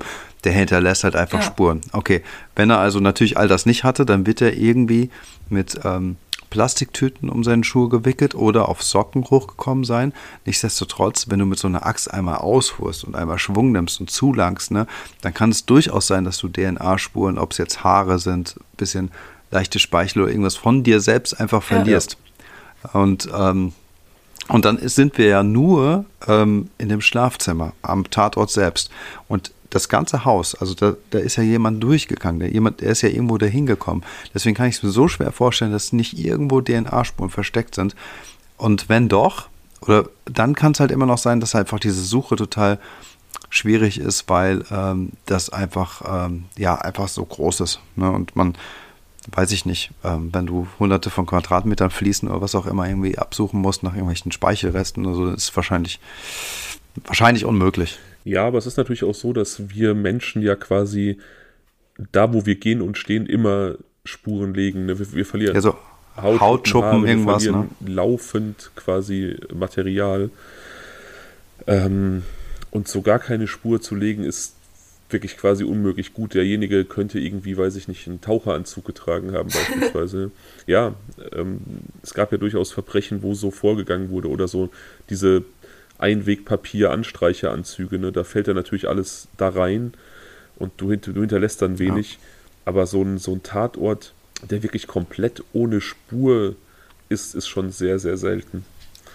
Also ja, da, wir wissen da ja im Endeffekt. Ja, da, Entschuldige. Entschuldige. da das ja keine Profis waren, haben die dann höchstens irgendwie aus purem Zufall alles richtig gemacht. Ne? Ja, oder die Polizei eben alles falsch. Man weiß ja nicht, wie gut die Ermittlungsarbeit war. Sehr guter Einwand. Sehr guter ja, genau. Einwand, ja. Und, und, und, da sind wir eben auch bei, ähm, bei diesen Daten, die wir hatten. Du hast ja gesagt, das sind 600.000 äh, Einwohner in dem Land und vielleicht passiert da nicht so viel. Also vielleicht ist die Polizei dort einfach nicht so erfahren mit. Nee, also klar, wie gesagt, die Mordrate ist super, super niedrig. Ähm, also 2010, wo es irgendwie zehn Tote gab äh, oder neun, das ist schon ein Ausnahmejahr für, für Luxemburg.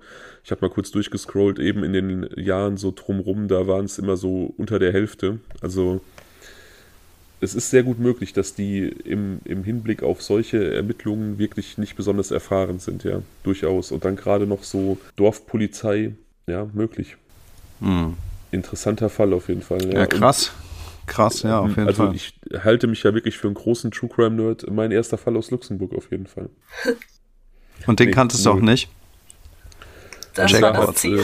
Ja, das hast du richtig gut umgesetzt auf jeden Fall. Ziel erreicht. Ja. Sehr cool. Richtig gut. Und Leute, es wird euch wundern, ich kannte den Fall auch. Okay, da hast du, hat Emily also richtig geliefert. Bam. Volltreffer. Ja, man muss, man muss aber sagen, Daniel kommt ja schon auch immer mehr rein. Der fängt jetzt tatsächlich an, Emily, ähm, hin und wieder auch schon irgendwelche True Crime Sachen zu gucken und zu hören. Und ich habe dann echt Schiss, weil kann sein, dass der sich dann selber spoilt. Das ist, gefällt mir gar nicht. Schwierig. Es gibt ein Problem, es gibt ein Ding, es, gibt, es gibt ein Ding. Ihr wisst ja, wir haben auch unseren ja. YouTube-Channel, den wir so ein bisschen, ähm, ja, also wir sollten ihn viel stringenter verfolgen, was wir auch vorhaben, aber die Zeit ist das Problem. Und was, das, das führt einfach dazu, dass ich dann mich relativ häufig auf YouTube schon mal rumtreibe. Ja, und schwuppdiwupp bist du dann auf einmal bei irgendwelchen True Crime Videos ja, gelandet, ne? Stimmt. Und ähm, ich versuche aber dann habe ich immer so ein Engelchen links, Teufelchen rechts und ähm, das äh, Teufelchen ist äh, in der Gestalt von Fabian. Chillt da mit seinem, äh, mit seinem äh, Jack Daniels Whisky oder was du vorhin also getrunken also Jack hast. Daniels, ja. Jetzt mal äh, Daniel. Jack Daniels und Jim Beam. Was hast du getrunken? Nur zum, nein, nein, Jim das Beam. ist oh, Entschuldigung. Das, ist, das, kann man, das ist nichts zum, zum Trinken. Okay, pardon. Was hast du getrunken? Glen Morangy. Das ist so, ja. Ah, natürlich, ja, das meinte ich doch. Ich, ich wollte dich nur testen. Ähm, Fabian mit seinem Glen Morangy sitzt auf meiner Schulter und sagt dann, Daniel, schalt ab, was machst du da? Aber dann kann ich jetzt dazwischen grätschen. Ähm, Heute sagte mir meine Mom erst, es gibt eine neue Doku auf Netflix über Jeffrey Dahmer. Hatten wir schon, also kannst du dich nicht mehr spoilern. Ja, äh, das ist ganz witzig, dass du sagst, weil ähm, wir haben nämlich auch mit den Ofen, äh, Ofenkäse-Crimes-Leuten heute geschrieben bei WhatsApp und da hatte äh, Kati auch schon geschrieben, dass sie das direkt auf ihre Watchlist gepackt hat. Und äh, ich ist auch. Ist denn eine Doku? Weil ich habe jetzt irgendwie gehört, es wäre so eine, also eine Serie, so eine, also eine Spielfilmserie, keine, keine Doku in dem Sinne. Oh, das weiß ich nicht. Es war also schon irgendwie, ich, ich meine auch, vielleicht haben die Szenen nachgespielt, also es waren schon, also auf den ein, zwei Bildern, die ich gesehen habe, das waren schon vielleicht Schauspieler. zwei Sachen, ähm, vielleicht gibt es eine Doku-Serie und ein, und ein Dings und das führt zur Verwicklung, äh, zur Verwirrung. Das kann natürlich sein. Ja, ist auf jeden Fall auf meiner Watchlist. Und dann dachte ich mir auch so. Es wird als Krimiserie deklariert. Ja, dann also kein, keine hm. Doku. Ja, ja. keine Ahnung, ja. gucke ich mir vielleicht mal an. Ähm, ach, aber vielleicht auch nicht. Äh, ich kann immer wieder nur sagen, auf äh, Netflix Community, beste Sitcom aller Zeiten. Ich bin gerade wieder auf dem Trip. Ich weiß nicht, wie oft ich diese Serie schon durchgeguckt habe. Beste.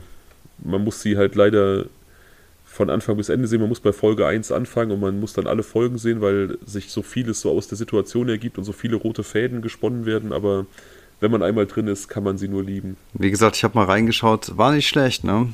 Aber ja, ich habe äh, kein Blut halt geleckt. Einfach mal einmal reinzuschauen. Emily, hast du einen Serientipp oder Nee, Filmtipp? tatsächlich nicht. Also so Community habe ich mir jetzt gerade aufgeschrieben. Mache ich einfach mal, mal gucken. Der Humor Tja. ist einfach so herrlich schräg und intelligent. Und vieles erinnert mich an unsere eigene Studienzeit und vieles ist so völlig durch, dass man, dass man, ähm, ja, egal, ich will nicht zu weit ins Detail gehen. Okay, wir müssen jetzt alle mal reinschauen. Ja, Es ich geht einfach nicht gespannt. anders.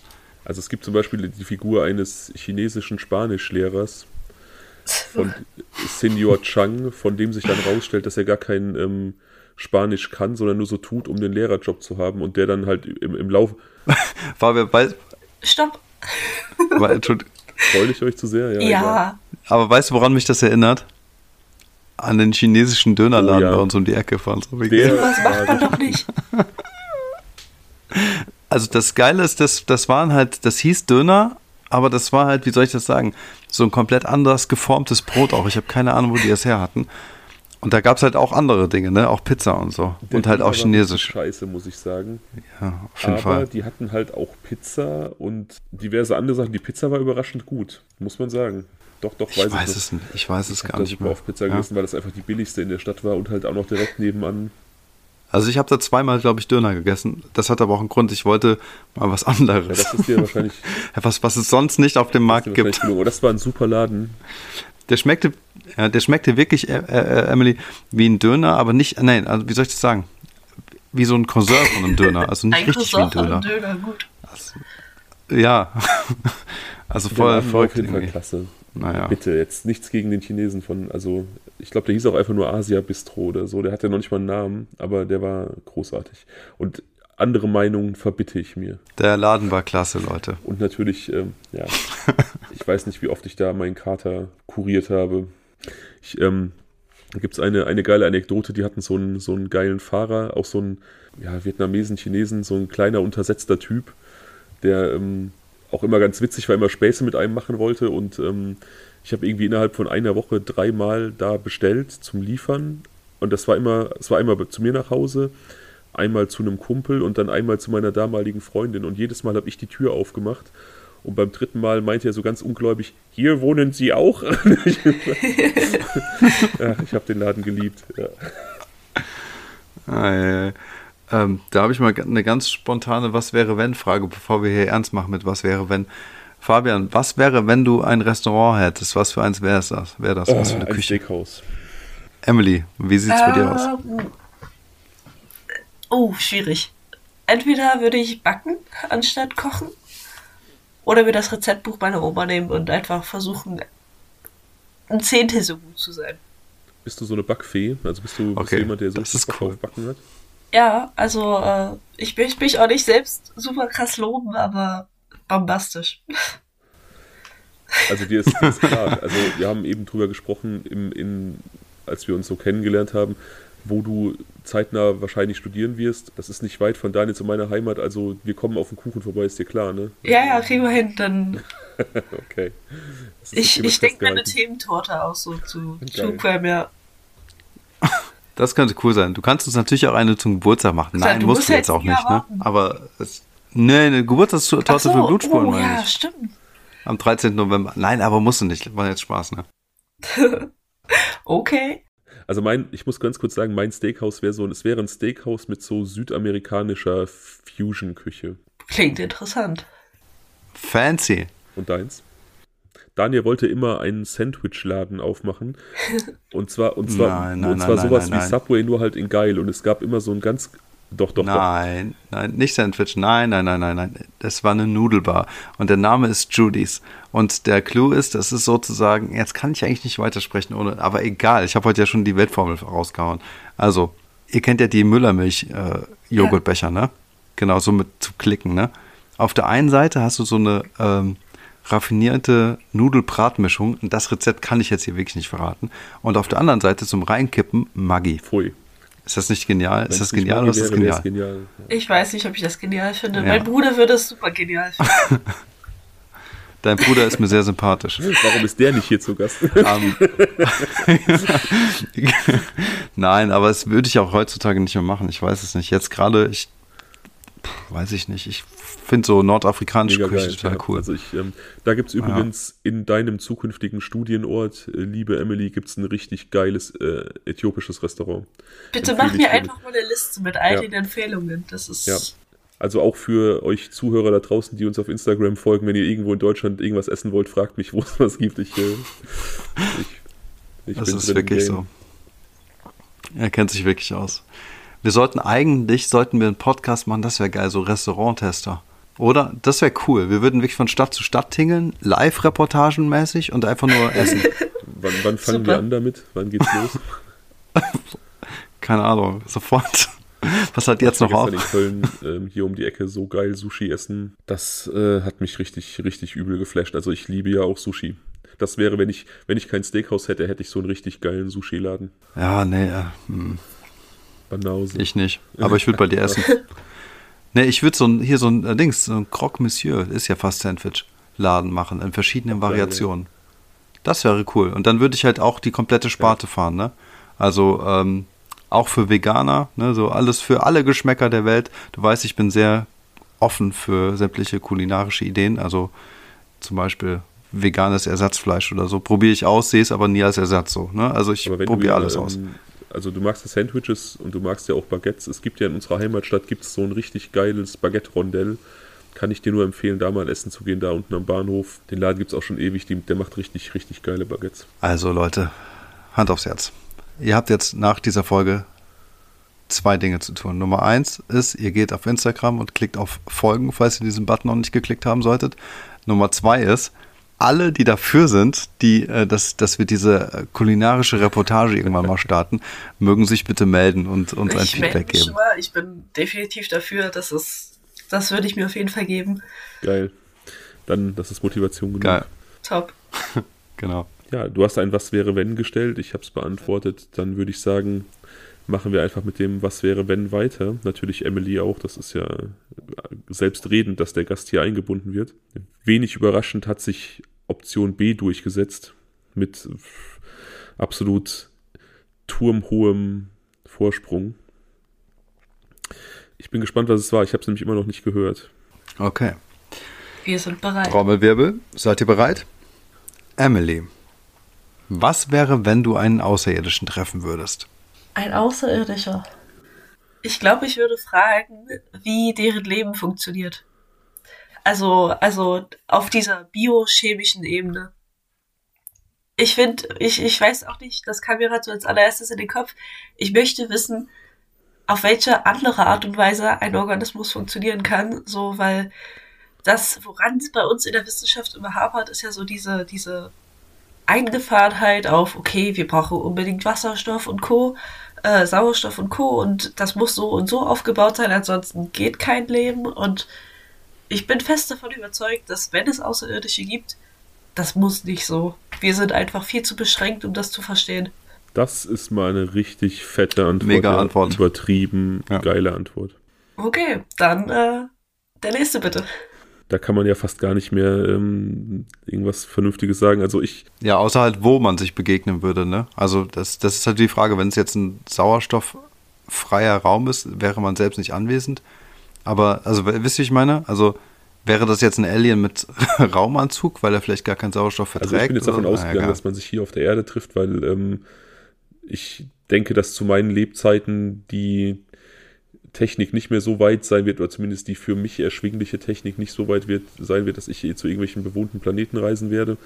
Also wird es wahrscheinlich hier auf der Erde sein. Und ich würde natürlich, ja, ich würde auch gerne wissen wollen, wie deren Leben funktioniert, allerdings nicht auf so einer äh, intellektuell-biologischen Ebene wie Emily, sondern halt einfach auf so einer aus meiner Sicht interessanten Ebene, also so politisch, sozialwissenschaftlich, wie sehen deren äh, Systeme aus? Haben die sowas wie politische Systeme? Wie sieht das gesellschaftliche Leben bei denen aus? Gibt es irgendwelche Alternativen zu dem Scheiß, den wir hier machen? Ähm, was wissen die über uns? Beobachten die uns? Was halten die von uns? Solche Dinge würden mich interessieren. Warum sind die hergekommen? Zur Belustigung. Ja, ja, höchstwahrscheinlich. Also ich Ja, das glaube ich auch, ja. Viel zu lachen, auf jeden Fall. Ja. Ja gut, das ist ja nicht gesagt. Also ihr unterstellt ja jetzt, dass, es, äh, dass ihr den Treffpunkt Erde habt. Ne? In diesem Beispiel könnte es natürlich auch sein, dass ihr jetzt irgendwie so ein eine primitive Lebensform auf irgendeinem Planeten äh, antrefft, weil die Menschheit bis dahin, ähm, keine Ahnung, dorthin ja, fliegen ja, kann. Wie gesagt, das Szenario habe ich ja für mich ausgeschlossen. Aber natürlich, klar, es kann auch einfach sein, klar, dass wir irgendwie irgendwas kolonialisieren und da irgendwelche Schaben treffen. Dann ist die Begegnung natürlich relativ Ja. unspektakulär, weil wir wahrscheinlich mit denen keine Kommunikation starten können. Ja, das wäre halt eine Enttäuschung, ne? Das muss ich echt sagen. Was ja. ist denn dein, äh, was würdest du tun? Oh, ich glaube, ich würde mir voll in die Hosen machen erstmal.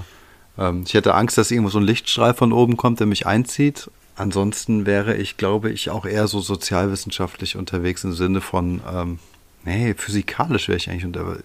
Also mich würde einfach interessieren, hey Leute, wo kommt ihr her und wie macht ihr das? Wie, Also- wie seid ihr jetzt hier hingekommen oder was? Wie seid ihr jetzt hier hingekommen und was wisst ihr mehr? Pass mal, genau, das wäre meine Frage. Passt mal auf, wir Menschen fragen uns einfach seit hunderten von Jahren, ob es euch gibt. Und jetzt sehe ich euch, also das würde ich jetzt wahrscheinlich nach einer halben Stunde, wenn ich wieder aufwache, nach meiner ersten Ohnmacht, äh, dann fragen.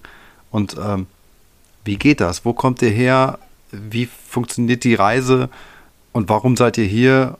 Ja, das wären wahrscheinlich Ja, so das sind meine ersten Fragen. Fragen, die man auf jeden Fall stellen würde. Ne? Ja, ja, genau, wahrscheinlich relativ langweilig. Ja, halt einfach genau. logisch auch. Ne? Also dieses, Mhm. ähm, keine Ahnung, Emilys äh, Antwort ist halt einfach auch gerade deswegen so geil, weil ich da niemals drauf gekommen wäre.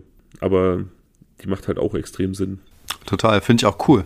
Also tatsächlich äh, habe ich das so Ja. noch nicht gehört und auch nie gedacht, aber das ist eigentlich eine viel, das mit einer Ja, das- der ich spannendsten weiß auch Fragen nicht, aber wahrscheinlich. man unterhält sich ja dann doch mal so an völlig abgespaceden Abenden mit Freunden darüber und guckt einfach in die Sterne, so gerade Sommerabend auf der Parkbank sitzt, in die Sterne guckt und denkt sich, was wäre wenn?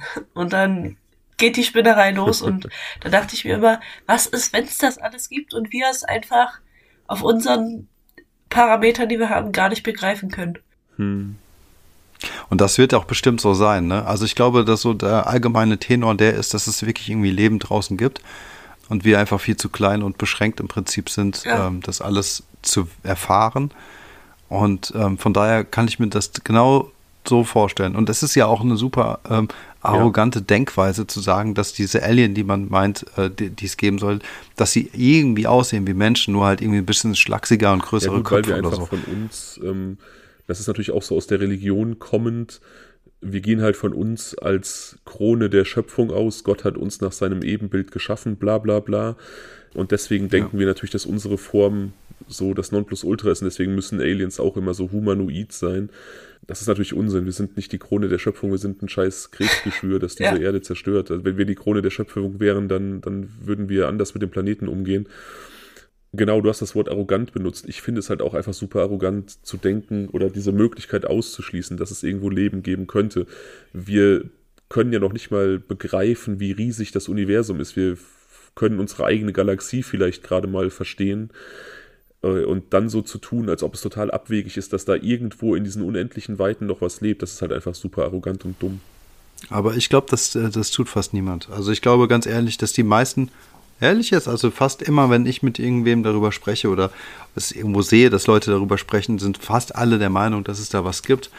Aber es gibt vielleicht auch sehr viele Leute, die sagen, hey, hast du keine anderen Sorgen so, ne? Kümmere dich mal lieber um die Probleme, die es hier gibt. Ist auch vollkommen egal, ob es Ja, jemanden gut, da okay, draußen gibt oder vernünftige. Sichtweise. Ne? Also sich irgendwie mit solchen abstrakten Dingen zu beschäftigen, ist halt auch einfach nicht jedermanns Sache. Aber ich fand's eine, Also ich fände es auf jeden Fall süß, wenn die jetzt irgendwie cool wären, wenn die so wie so ein äh, Meister Yoda aussehen würden oder wie Alf oder ähm, keine Ahnung, irgendwie so haarige, süße kleine Fellmonster wären, die aber liebevoll sind und keine Kannibalen. Und ich das meine, wir so als cool. Kinder der 90er, ähm, wir sind ja mit Alf auch aufgewachsen und jetzt mal ehrlich, alle wollten einen Alf zu Hause haben.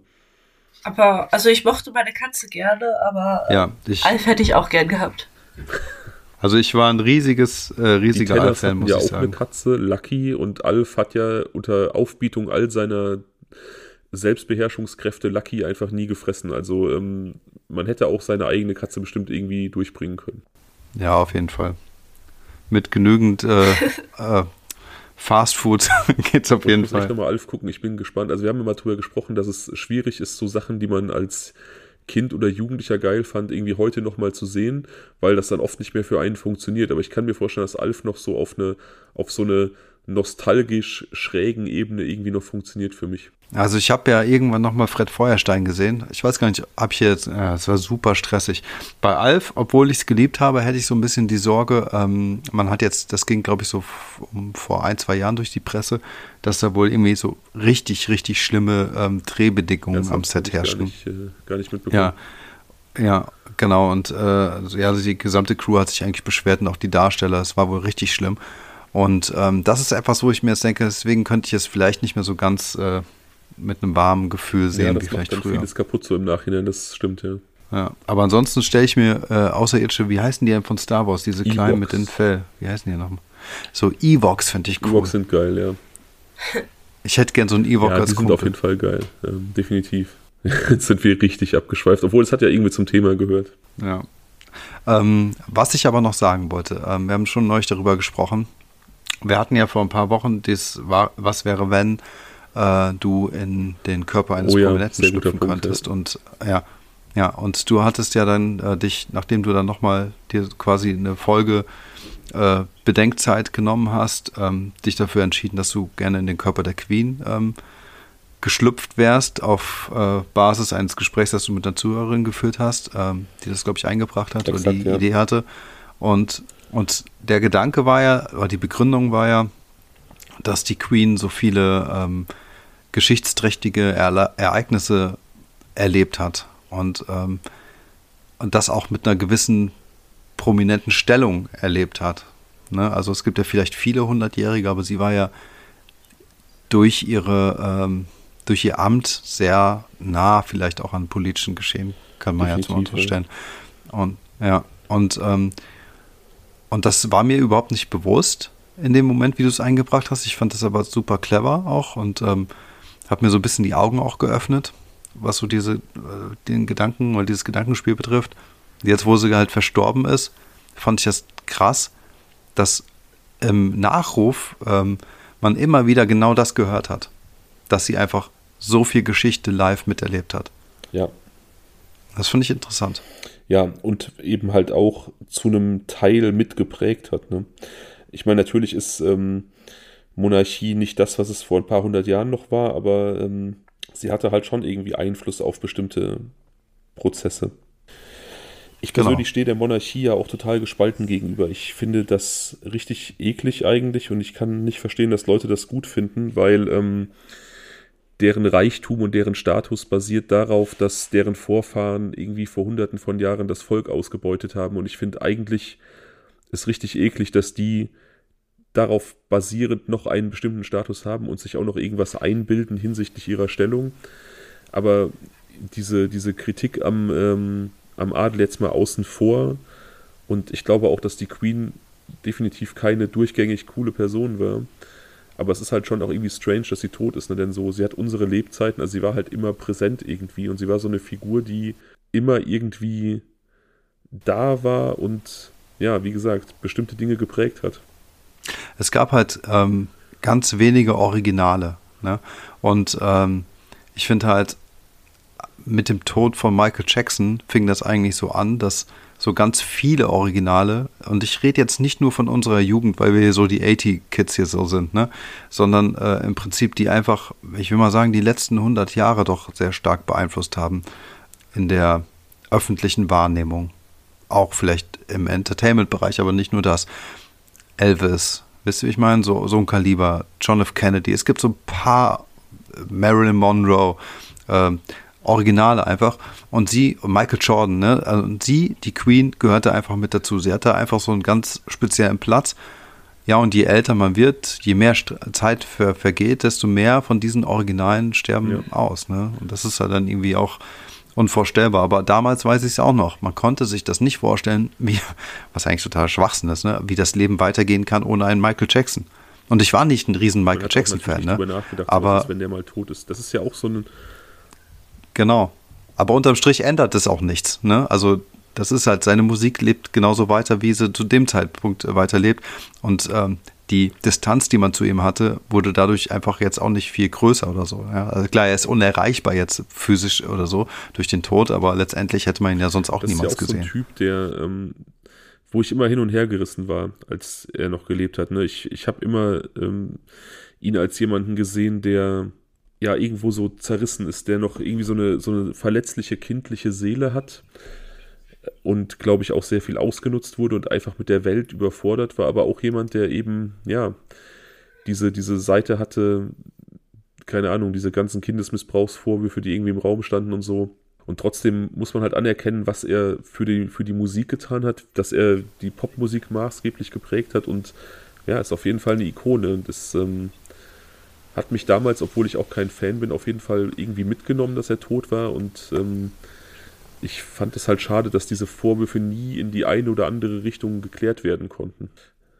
Tja, ich weiß auch nicht, irgendwie war das so eine Konstante im Leben, die dann jetzt einfach, einfach weg genau. ist. Also, das, ich ja. meine, ja, irgendwie, man bindet das in Sprichwörter ein, so, keine Ahnung, wenn alles frisch geputzt ist oder sowas, man, man kommt nach Hause und denkt sich so, ach, kommt heute die Queen zu Besuch und den Tag habe ich das sowieso zu meiner Mutti gesagt und dachte mir so, mhm. Oh, nee, die kommt nicht, das wird jetzt nichts mehr und ich weiß noch so, als, als kleines Mädchen ähm, wollte ich natürlich eine Prinzessin sehen. Und mein Papa hat mir versprochen, wir fahren mal nach England und dann zeige ich dir die Königin. Tja, das war auch das Erste, was ich gemacht habe, als ich äh, gehört habe, die Queen ist gestorben. Ich habe meinen Papa angerufen, ich so, Papa, die Queen ist tot. Er so, ja, ich kann mein Versprechen nicht mehr einlösen das ist so, ja, irgendwie die Konstante, oh. die Queen ist einfach weg. Auch Merkel, das ist so, also gut, ihr lebt jetzt ein paar Tage länger als ich, aber mhm. so. Wollte ich gerade sagen, du bist noch so jung, für dich ist das wirklich so die, die eine Konstante. Ja. Das war bei uns in unserer Jugend, ähm, war es halt Helmut Kohl, ne? Also der ist halt ähm, abgewählt worden, da war ich 16 und da war der halt wirklich 16 Jahre auch Kanzler. Also ich kannte. Ja, wurde 82. Genau, ich kannte wirklich in meiner, in meiner bewussten Realität nur Helmut Kohl als Kanzler. Ähm, ja, und so ähnlich dürfte es ja für dich Ja, so das be die sein. bewusste Wahrnehmung und gerade dann auch so, was dann, dann kam man in die Schule und die Bildung dahingehend fing an und man hat Politik wahrgenommen und sich darüber informiert und es war immer Merkel und jetzt ist es auf einmal Scholz und tja. Ja, Scholz, ich, ich bleibe dabei, was ich, was ich äh, vor einigen Folgen schon mal gesagt habe. Ich kann immer noch gar nicht bewerten, ob, der, ob ich den jetzt gut oder schlecht finde. Ich finde, der, der, ist so nichtssagend und ja. wenig greifbar. Ne? Also ich meine, er, hat, er ist natürlich an sich schon auch so ein sehr, sehr spröder und unspektakulärer Typ. Ich habe damals gesagt, er hat die Ausstrahlung von der Tüte Katzenstreu und dabei bleibe ich. Also er hat halt einfach ja. kein Charisma. Aber das heißt ja nicht, dass er ein schlechter Politiker sein muss. Aber trotzdem kann ich ihn einfach nicht greifen. Ja, er hat bisher auch irgendwie egal was er gesagt oder getan oder gezeigt hat, es gibt nichts, das sich irgendwie mit ihm verbindet. Das ist so, also seit neuestem denke ja, ich mir, genau okay, ähm, wenn du schon so alt und so lieb bist, dass du deinen Banktermin vergisst, dann geh nicht mehr hin und beende dein Amt. Aber ich weiß nicht, irgendwie, der ist, ansonsten fällt mir zu Scholz nichts ein. Okay, er ist jetzt unser Kanzler. Ende. Wobei, wobei alt und senil, das ist halt das, ist das Stichwort bei ja. Joe Biden. Ne? Ich denke immer, wenn ich Joe Biden sehe, dann denke ich immer, ähm, ich glaube, der wäre vor 10, 15 Jahren wahrscheinlich ein ganz guter Präsident gewesen, weil ich glaube, dass der an sich so aus der richtigen Ecke kommt. Aber, aber jetzt sieht mhm. er einfach nur aus wie, wie so ein Grüß-August, der rausgeholt wird, wenn es irgendwelche Termine gibt. Es gibt diese Sage von, von ähm, El Cid, das ist so ein spanischer Ritter, der als die Spanier gegen die Mauren, also die ähm, Invasoren aus dem Nahen Osten gekämpft haben. Da ist dieser El Cid relativ gefürchtet gewesen unter den Mauren und er ist dann irgendwann zu Tode gekommen. Und die Spanier haben, damit die Mauren weiter Angst vor ihm hatten, hatten sie dann seine Leiche auf sein Pferd festgebunden, damit die dachten, der oh lebt Gott. noch. Und, und so kommt mir Joe Biden manchmal vor bei irgendwelchen Presseterminen. Also so der älteste, Nein, natürlich lebt er, aber, aber es ist so, ich denke mir immer so, lass diesen armen Mann doch in Ruhe irgendwo sitzen. Der, der ist doch offensichtlich überfordert mit der ganzen Geschichte so. Er hat ja, er, es gab ja auch, oh, es gibt immer wieder so ein paar Videos, wo er so ganz ja. skurrile Dinge macht, ne? Ähm, versucht, was war irgendwie so ein Handshake, er dreht sich in falsche Richtung und so, keine Ahnung. Wo er einen sehr wirren Eindruck macht. Ich weiß es nicht. Ich wollte jedenfalls noch zur Merkel sagen, da geht es mir aber trotzdem wie dir, äh, Emily beziehungsweise musste ich nach der Queen eben gerade auch direkt an Merkel denken, weil ich finde, sie war halt auch so eine extreme Konstante und das ist einfach auch, weil man ja auch mit ihr mitgewachsen ist, ne? So, und äh, von daher finde ich auch, dass man sich das so schlecht vorstellen konnte, äh, wenn sie mal weg ist. Weil sie einfach auch eine gewisse Ruhe ausgestrahlt hat eine, ja, eine, eine sichere Konstante auch dargestellt hat. Ne? Deswegen war ja auch der Grund, warum viele sich gedacht haben, ja, es wäre schon schön, wenn sie bleiben würde. Oder ich sehe hier nicht wirklich eine gute Alternative zu Merkel. Das war ja immer so der Gedanke auch. Ne? Sie wurde ja auch immer wieder wiedergewählt, weil es keine gute Alternative Diese gab, nichts Ruhe Besseres. Hat sie natürlich auch ausgestrahlt, weil sie einfach viele Dinge einfach ausgesessen hat. Ja. Genau, ja. Was ja auch eigentlich nicht von einer guten politischen äh, äh, Initiative Genau. zeugt, ne? Genau, muss man also auch hätte, sagen. Teilweise hätte, hätte sie dann vielleicht anders gehandelt, hätte sie halt nicht diese Ruhe nach außen ausgestrahlt, aber Dinge wären vielleicht schneller gelöst worden. Also ich glaube, im Großen und Ganzen hat sie Deutschland durch einige Krisen relativ gut durchmanövriert, das muss man sagen. Ich war eigentlich lange Zeit kein Merkel-Fan, aber retrospektiv muss ich sagen, hat es uns, glaube ich, ganz gut mit ihr erwischt.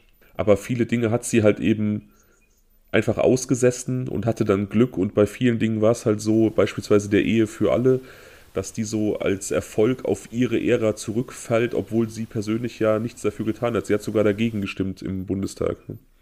Ja, das ist ja ein Klassiker, das Ja. machen sie ja immer gerne. Ne? Ähm, aber Fabian, wo wir dabei sind, was wäre, wenn Söder jetzt Bundeskanzler wäre? Da müssten wir alle Lederhosen tragen und Weißbier trinken. Nee, ich weiß es nicht. Ähm, Ich rede jetzt nur ganz konkret in Bezug äh, zur Ukraine-Krise. meinst du, er würde sich stärker involvieren, er würde mehr Waffen liefern? Wahrscheinlich. Er würde auf jeden Fall den Mund weiter aufreißen. Als Olaf Aber das ist die Scholz. Frage, ne? Ich meine, letzten Endes ähm, möchte man vielleicht Putin nicht ganz verschrecken, weil man vielleicht denkt, irgendwie gibt es da noch eine Möglichkeit, dass das Ganze halbwegs versöhnlich endet und man weiter billig Gas aus Russland kaufen kann. Also so hundertprozentig verschrecken will man ihn vielleicht nicht. Aber ich glaube auch, dass Söder lauter wäre als, ähm, als Scholz. Das heißt aber nicht, dass Söder ein besserer Kanzler wäre. Kennt ihr dieses äh, Bavaria One, dieses bayerische Raumfahrtprojekt? Ihr müsst es Nee. einfach mal googeln. Aber es macht, also es macht mir Bayern, Angst. Bayern hat irgend so ein Bau Raumfahrtprojekt gestartet, Bavaria One, und das Logo ist einfach Söders Gesicht. Ihr müsst, ihr, ihr, doch, ihr Ach, müsst, das, Quatsch. ihr müsst das mal googeln. Es gab da mal so eine Seite, wie er das vorgestellt hat, und ich habe das so gefeiert. Ähm, ich weiß nicht, ob das irgendwie 100% ernst gemeint ist, ob das irgendwelche Früchte getragen hat, ähm, ob Bayern wirklich irgendwann äh, anstrebt. Keine Ahnung, irgendwas. Ich glaube, da geht es darum, dass da ein Satellit äh, gestartet werden soll. Ich habe es nicht hundertprozentig verfolgt, aber das Logo allein ist schon pures Gold. Es ist, also, Also ich, ich muss ganz ehrlich sagen, das ist, das klingt für mich nach so einem ganz äh, äh, abstrusen, äh, im Kokainrausch entstandenen Crowdfunding-Projekt, was jetzt versucht irgendwie Iron ich Sky ich habe Konkurrenz zu machen. Freunde aus Bayern und die sagen, Kaiser Söder ist so, ist so, ist so der, Ja. der Witz in Bayern Echt, ja? schlechthin, weil, ja, irgendwie verhält er sich wie so ein Kaiser und habt ihr mal von der Bayern-Partei gehört? Ähm, nein. Quintessenz deren Nein. Wahlprogramm ist es, dass sie ähm, Bayern doch von Deutschland abspalten wollen und Das möchten sie oft, ja. Ich glaube, der Rest von Deutschland hat auch nicht so wirklich was dagegen, aber passiert ja nicht. Ich würde es schade finden, aber ähm, ja, gut, das müssen Sie, äh, das müssen Sie wissen. Also es gibt ja viele so, so Gebiete, die irgendwie Unabhängigkeit wollen, ja. Die Katalanen in Spanien, die Basken in Spanien und, und Frankreich. Und ich habe es aus Bayern eben auch schon oft gehört. Ich weiß halt nicht, ob es ernst gemeint ist oder ob es ähm, irgendwie ja, ich so ein glaube, es Running Gag ist. Ich glaube auch, ja, tatsächlich glaube ich das auch. Mhm. Ähm, aber dass Bayern so ein bisschen von so ja, kaiserlichen Alleinherrschern beherrscht wird, das ist, hat ja Tradition. Also vor Söder war es ja, ja Das es hat ja Tradition, Stoiber vorher, der ja. war ja noch mal krasser. Ich habe euch mal ähm, in den Chat von Zoom einen Link geschickt zu Bavaria One, dass ihr mal ganz kurz äh, das euch angucken. Es ist so großartig, wirklich. Ich will ähm, diese Reaktion noch Das ist jetzt halt fraglich, wie ich das hier mache. Ja, guck mal, Emily, jetzt bist du live dabei, wie wir richtig abschweifen. ja, wir Aber sind so kein. Politik-Podcast oder ihr. Das ist Leider nicht, Absch- genau, leider nicht. Abschweifen des Jahrhunderts. Also, Ähm, es ist großartig. Ansonsten zeige ich es euch nachher nochmal. ja, ich sehe jetzt kein Bild. Ich will jetzt irgendwas. Okay. Ähm, aber wie machen wir das denn jetzt mit dem, ähm, mit dem, äh, was wäre, wenn? Du bist jetzt wieder am Start, Fabian. Können wir, jetzt wieder normale Umfragen machen? machen? Habe ich ja heute auch gemacht. Ich mache jetzt meine Kopfhörer wieder aus. Ja, Emily, möchtest du mit dabei sein? live dabei. Ja, ich kann es ja hören. Ich bin ja beim nächsten Mal, bin ich ja nicht gefragt. Ja, okay. Ja, theoretisch ja schon. Du bist ja dann äh, Zuhörerin. Du könntest ja natürlich jetzt auch sagen, aber wie du möchtest. Ich finde das, ich finde, ich, wie du, wie, wie du magst. Ich fände es halt auch mal cool, wirklich mit jemandem zu sprechen. Okay, na, dann machen wir das auch so. Dann musst du das nicht alleine machen. Bin jetzt raus. Ich glaube, er ist raus. Fabian, bist du raus? Ja, es, ah, jetzt kommt eine Stimme. Das war ich ganz erschrocken jetzt, auf einmal, weil das war so der Running Gag beim ersten Mal. Das war so lustig. Fabian, bist du raus? Ich bin jetzt raus. okay, also ich habe folgende rausgesucht. Das sind ähm, Was wäre wenn E, F und K. Ich weiß gar nicht, ob wir was davon schon hatten. Ähm, ich finde die aber eigentlich alle ziemlich cool. Besonders K. Nein, natürlich aber ich will keine. Stimmung machen. Es wäre allerdings, du meintest ja eben schon, du tendierst ja auch immer zu C und ich jetzt in diesem Fall auch. Also, was wäre, wenn A, wir Menschen alle Gedanken hören könnten? B, was wäre, wenn Hitler den Krieg gewonnen hätte? C, was wäre, wenn Jetzt wird es ein bisschen kompliziert. Was wäre, wenn es keine kontinuierliche Zeit aller Menschen geben würde, sondern eine Vielzahl von Zeiten, die man mit anderen Menschen erlebt und die parallel existieren? Wow, also meinetwegen könnten wir jetzt hier noch drei Stunden dranhängen und jedes davon eine Stunde diskutieren. Aber ich bin gespannt, was rauskommt. Was würdest du tippen? Du kannst jetzt sagen, ohne zu beeinflussen. Welches würdest du wählen? Eva, wir, wenn wir Menschen alle Gedanken hören könnten. Oh ja, ja, das, das Ist auch finde ich gut, auch ne? spannend, ja. Ja, mal sehen, was ihr da draußen sagt. Ich hole den Fabian mal zurück. Er hat mir gerade bei WhatsApp geschrieben, ich möge ihm bitte schreiben. Ich schreibe ihm jetzt. Fertig. Ah, da fehlt ein I, aber egal. So, er sollte jetzt gleich zurückkommen. Ja. Hi. Willkommen zurück. Hi. Ja, ich bin gespannt, was ihr da ausgefuchst habt. Emily, kurze Einschätzung, du warst jetzt dabei. Sehr Gute gute Sachen. Ah, Fabian? Ja, bitte. Fa Fabian, Fabian, Fabian. Entschuldigung, ich habe jetzt etwas gemacht bei der letzten Ja. Zuhörerfolge. Da ist mir hinterher ein guter Gedanke gekommen. Und ich möchte das jetzt einfach mal anders machen. Äh, bitte schalte dich noch mal ganz kurz raus. Und zwar folgendes. Ich möchte, dass wir diesmal noch ein Was wäre wenn D anbieten, das Oh spontanerweise Emily sich jetzt ausdenken kann. Okay, also ich bin raus und dann schreibt mir bitte wieder bei WhatsApp. Ich Okay, schreibe mach ich schreib dir wieder. Mache ich. Da hättet Okay. ihr mir ruhig vorwarnen können. Entschuldige bitte. Du musst jetzt auch nicht. Äh, Das war jetzt ein kleiner Anschlag, aber ich fand das immer, ich finde das ehrlich gesagt, ich will die auch nicht immer vorgeben. Ich habe nur noch keinen richtigen technischen Weg gefunden, wie wir das machen können, dass auch die Zuhörer sich beteiligen können. Ich dachte mir immer, vielleicht das.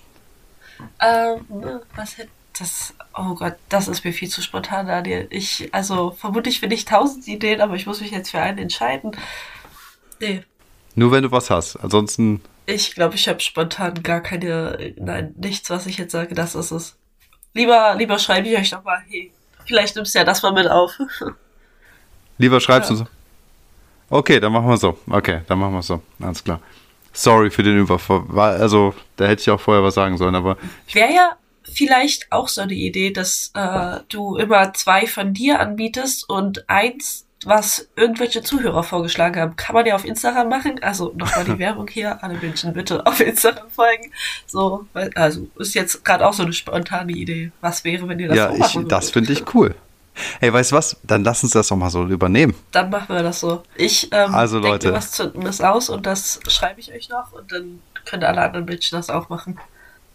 So hört sich jetzt gut an. So machen wir das. Alles klar, ich hole den Fabian zurück. Jetzt müsste er langsam kommen. Was habt ihr da ausgebaldowert, ihr zwei? Ähm, Du hast wieder, ja, du hast wieder mehr Arbeit auf Instagram. Ja. ähm, ja, gut, finde ich gut. Da, da kann ich gar nicht Genau. zu tun haben. Also wir haben es ja schon oft gesagt, ich äh, sage es immer wieder gerne, ich genieße wirklich die Interaktion da. Es ist ja auch noch gut machbar mit der, mit der Followerschaft, die wir haben. Ähm, es wird zwar, ist zwar stressiger als noch vor einem halben Jahr, aber es ist noch sehr gut managebar. Ich fand auf jeden Fall, dass du einen sehr, sehr geilen Fall das mitgebracht hast. freut mich sehr. Definitiv. Ich bin gespannt, vielleicht äh, gibt es ja die ein oder andere Zuhörermeinung, die uns irgendwie da nochmal vielleicht in eine Richtung schubst, die wir gar nicht angesprochen haben jetzt im Laufe der, der. Folge. Safe auf jeden Fall. Ja, was soll ich sagen? Sehr, sehr cool, dass du unser Gast warst. Vielen Dank. Sehr gerne. Ja, du hast es auch sehr gut Mega. gemacht. Vielen Dank. Ähm, dann bis zum nächsten Mal. Dann, ja, bis zum nächsten Mal. Ciao. Macht's gut. Ciao.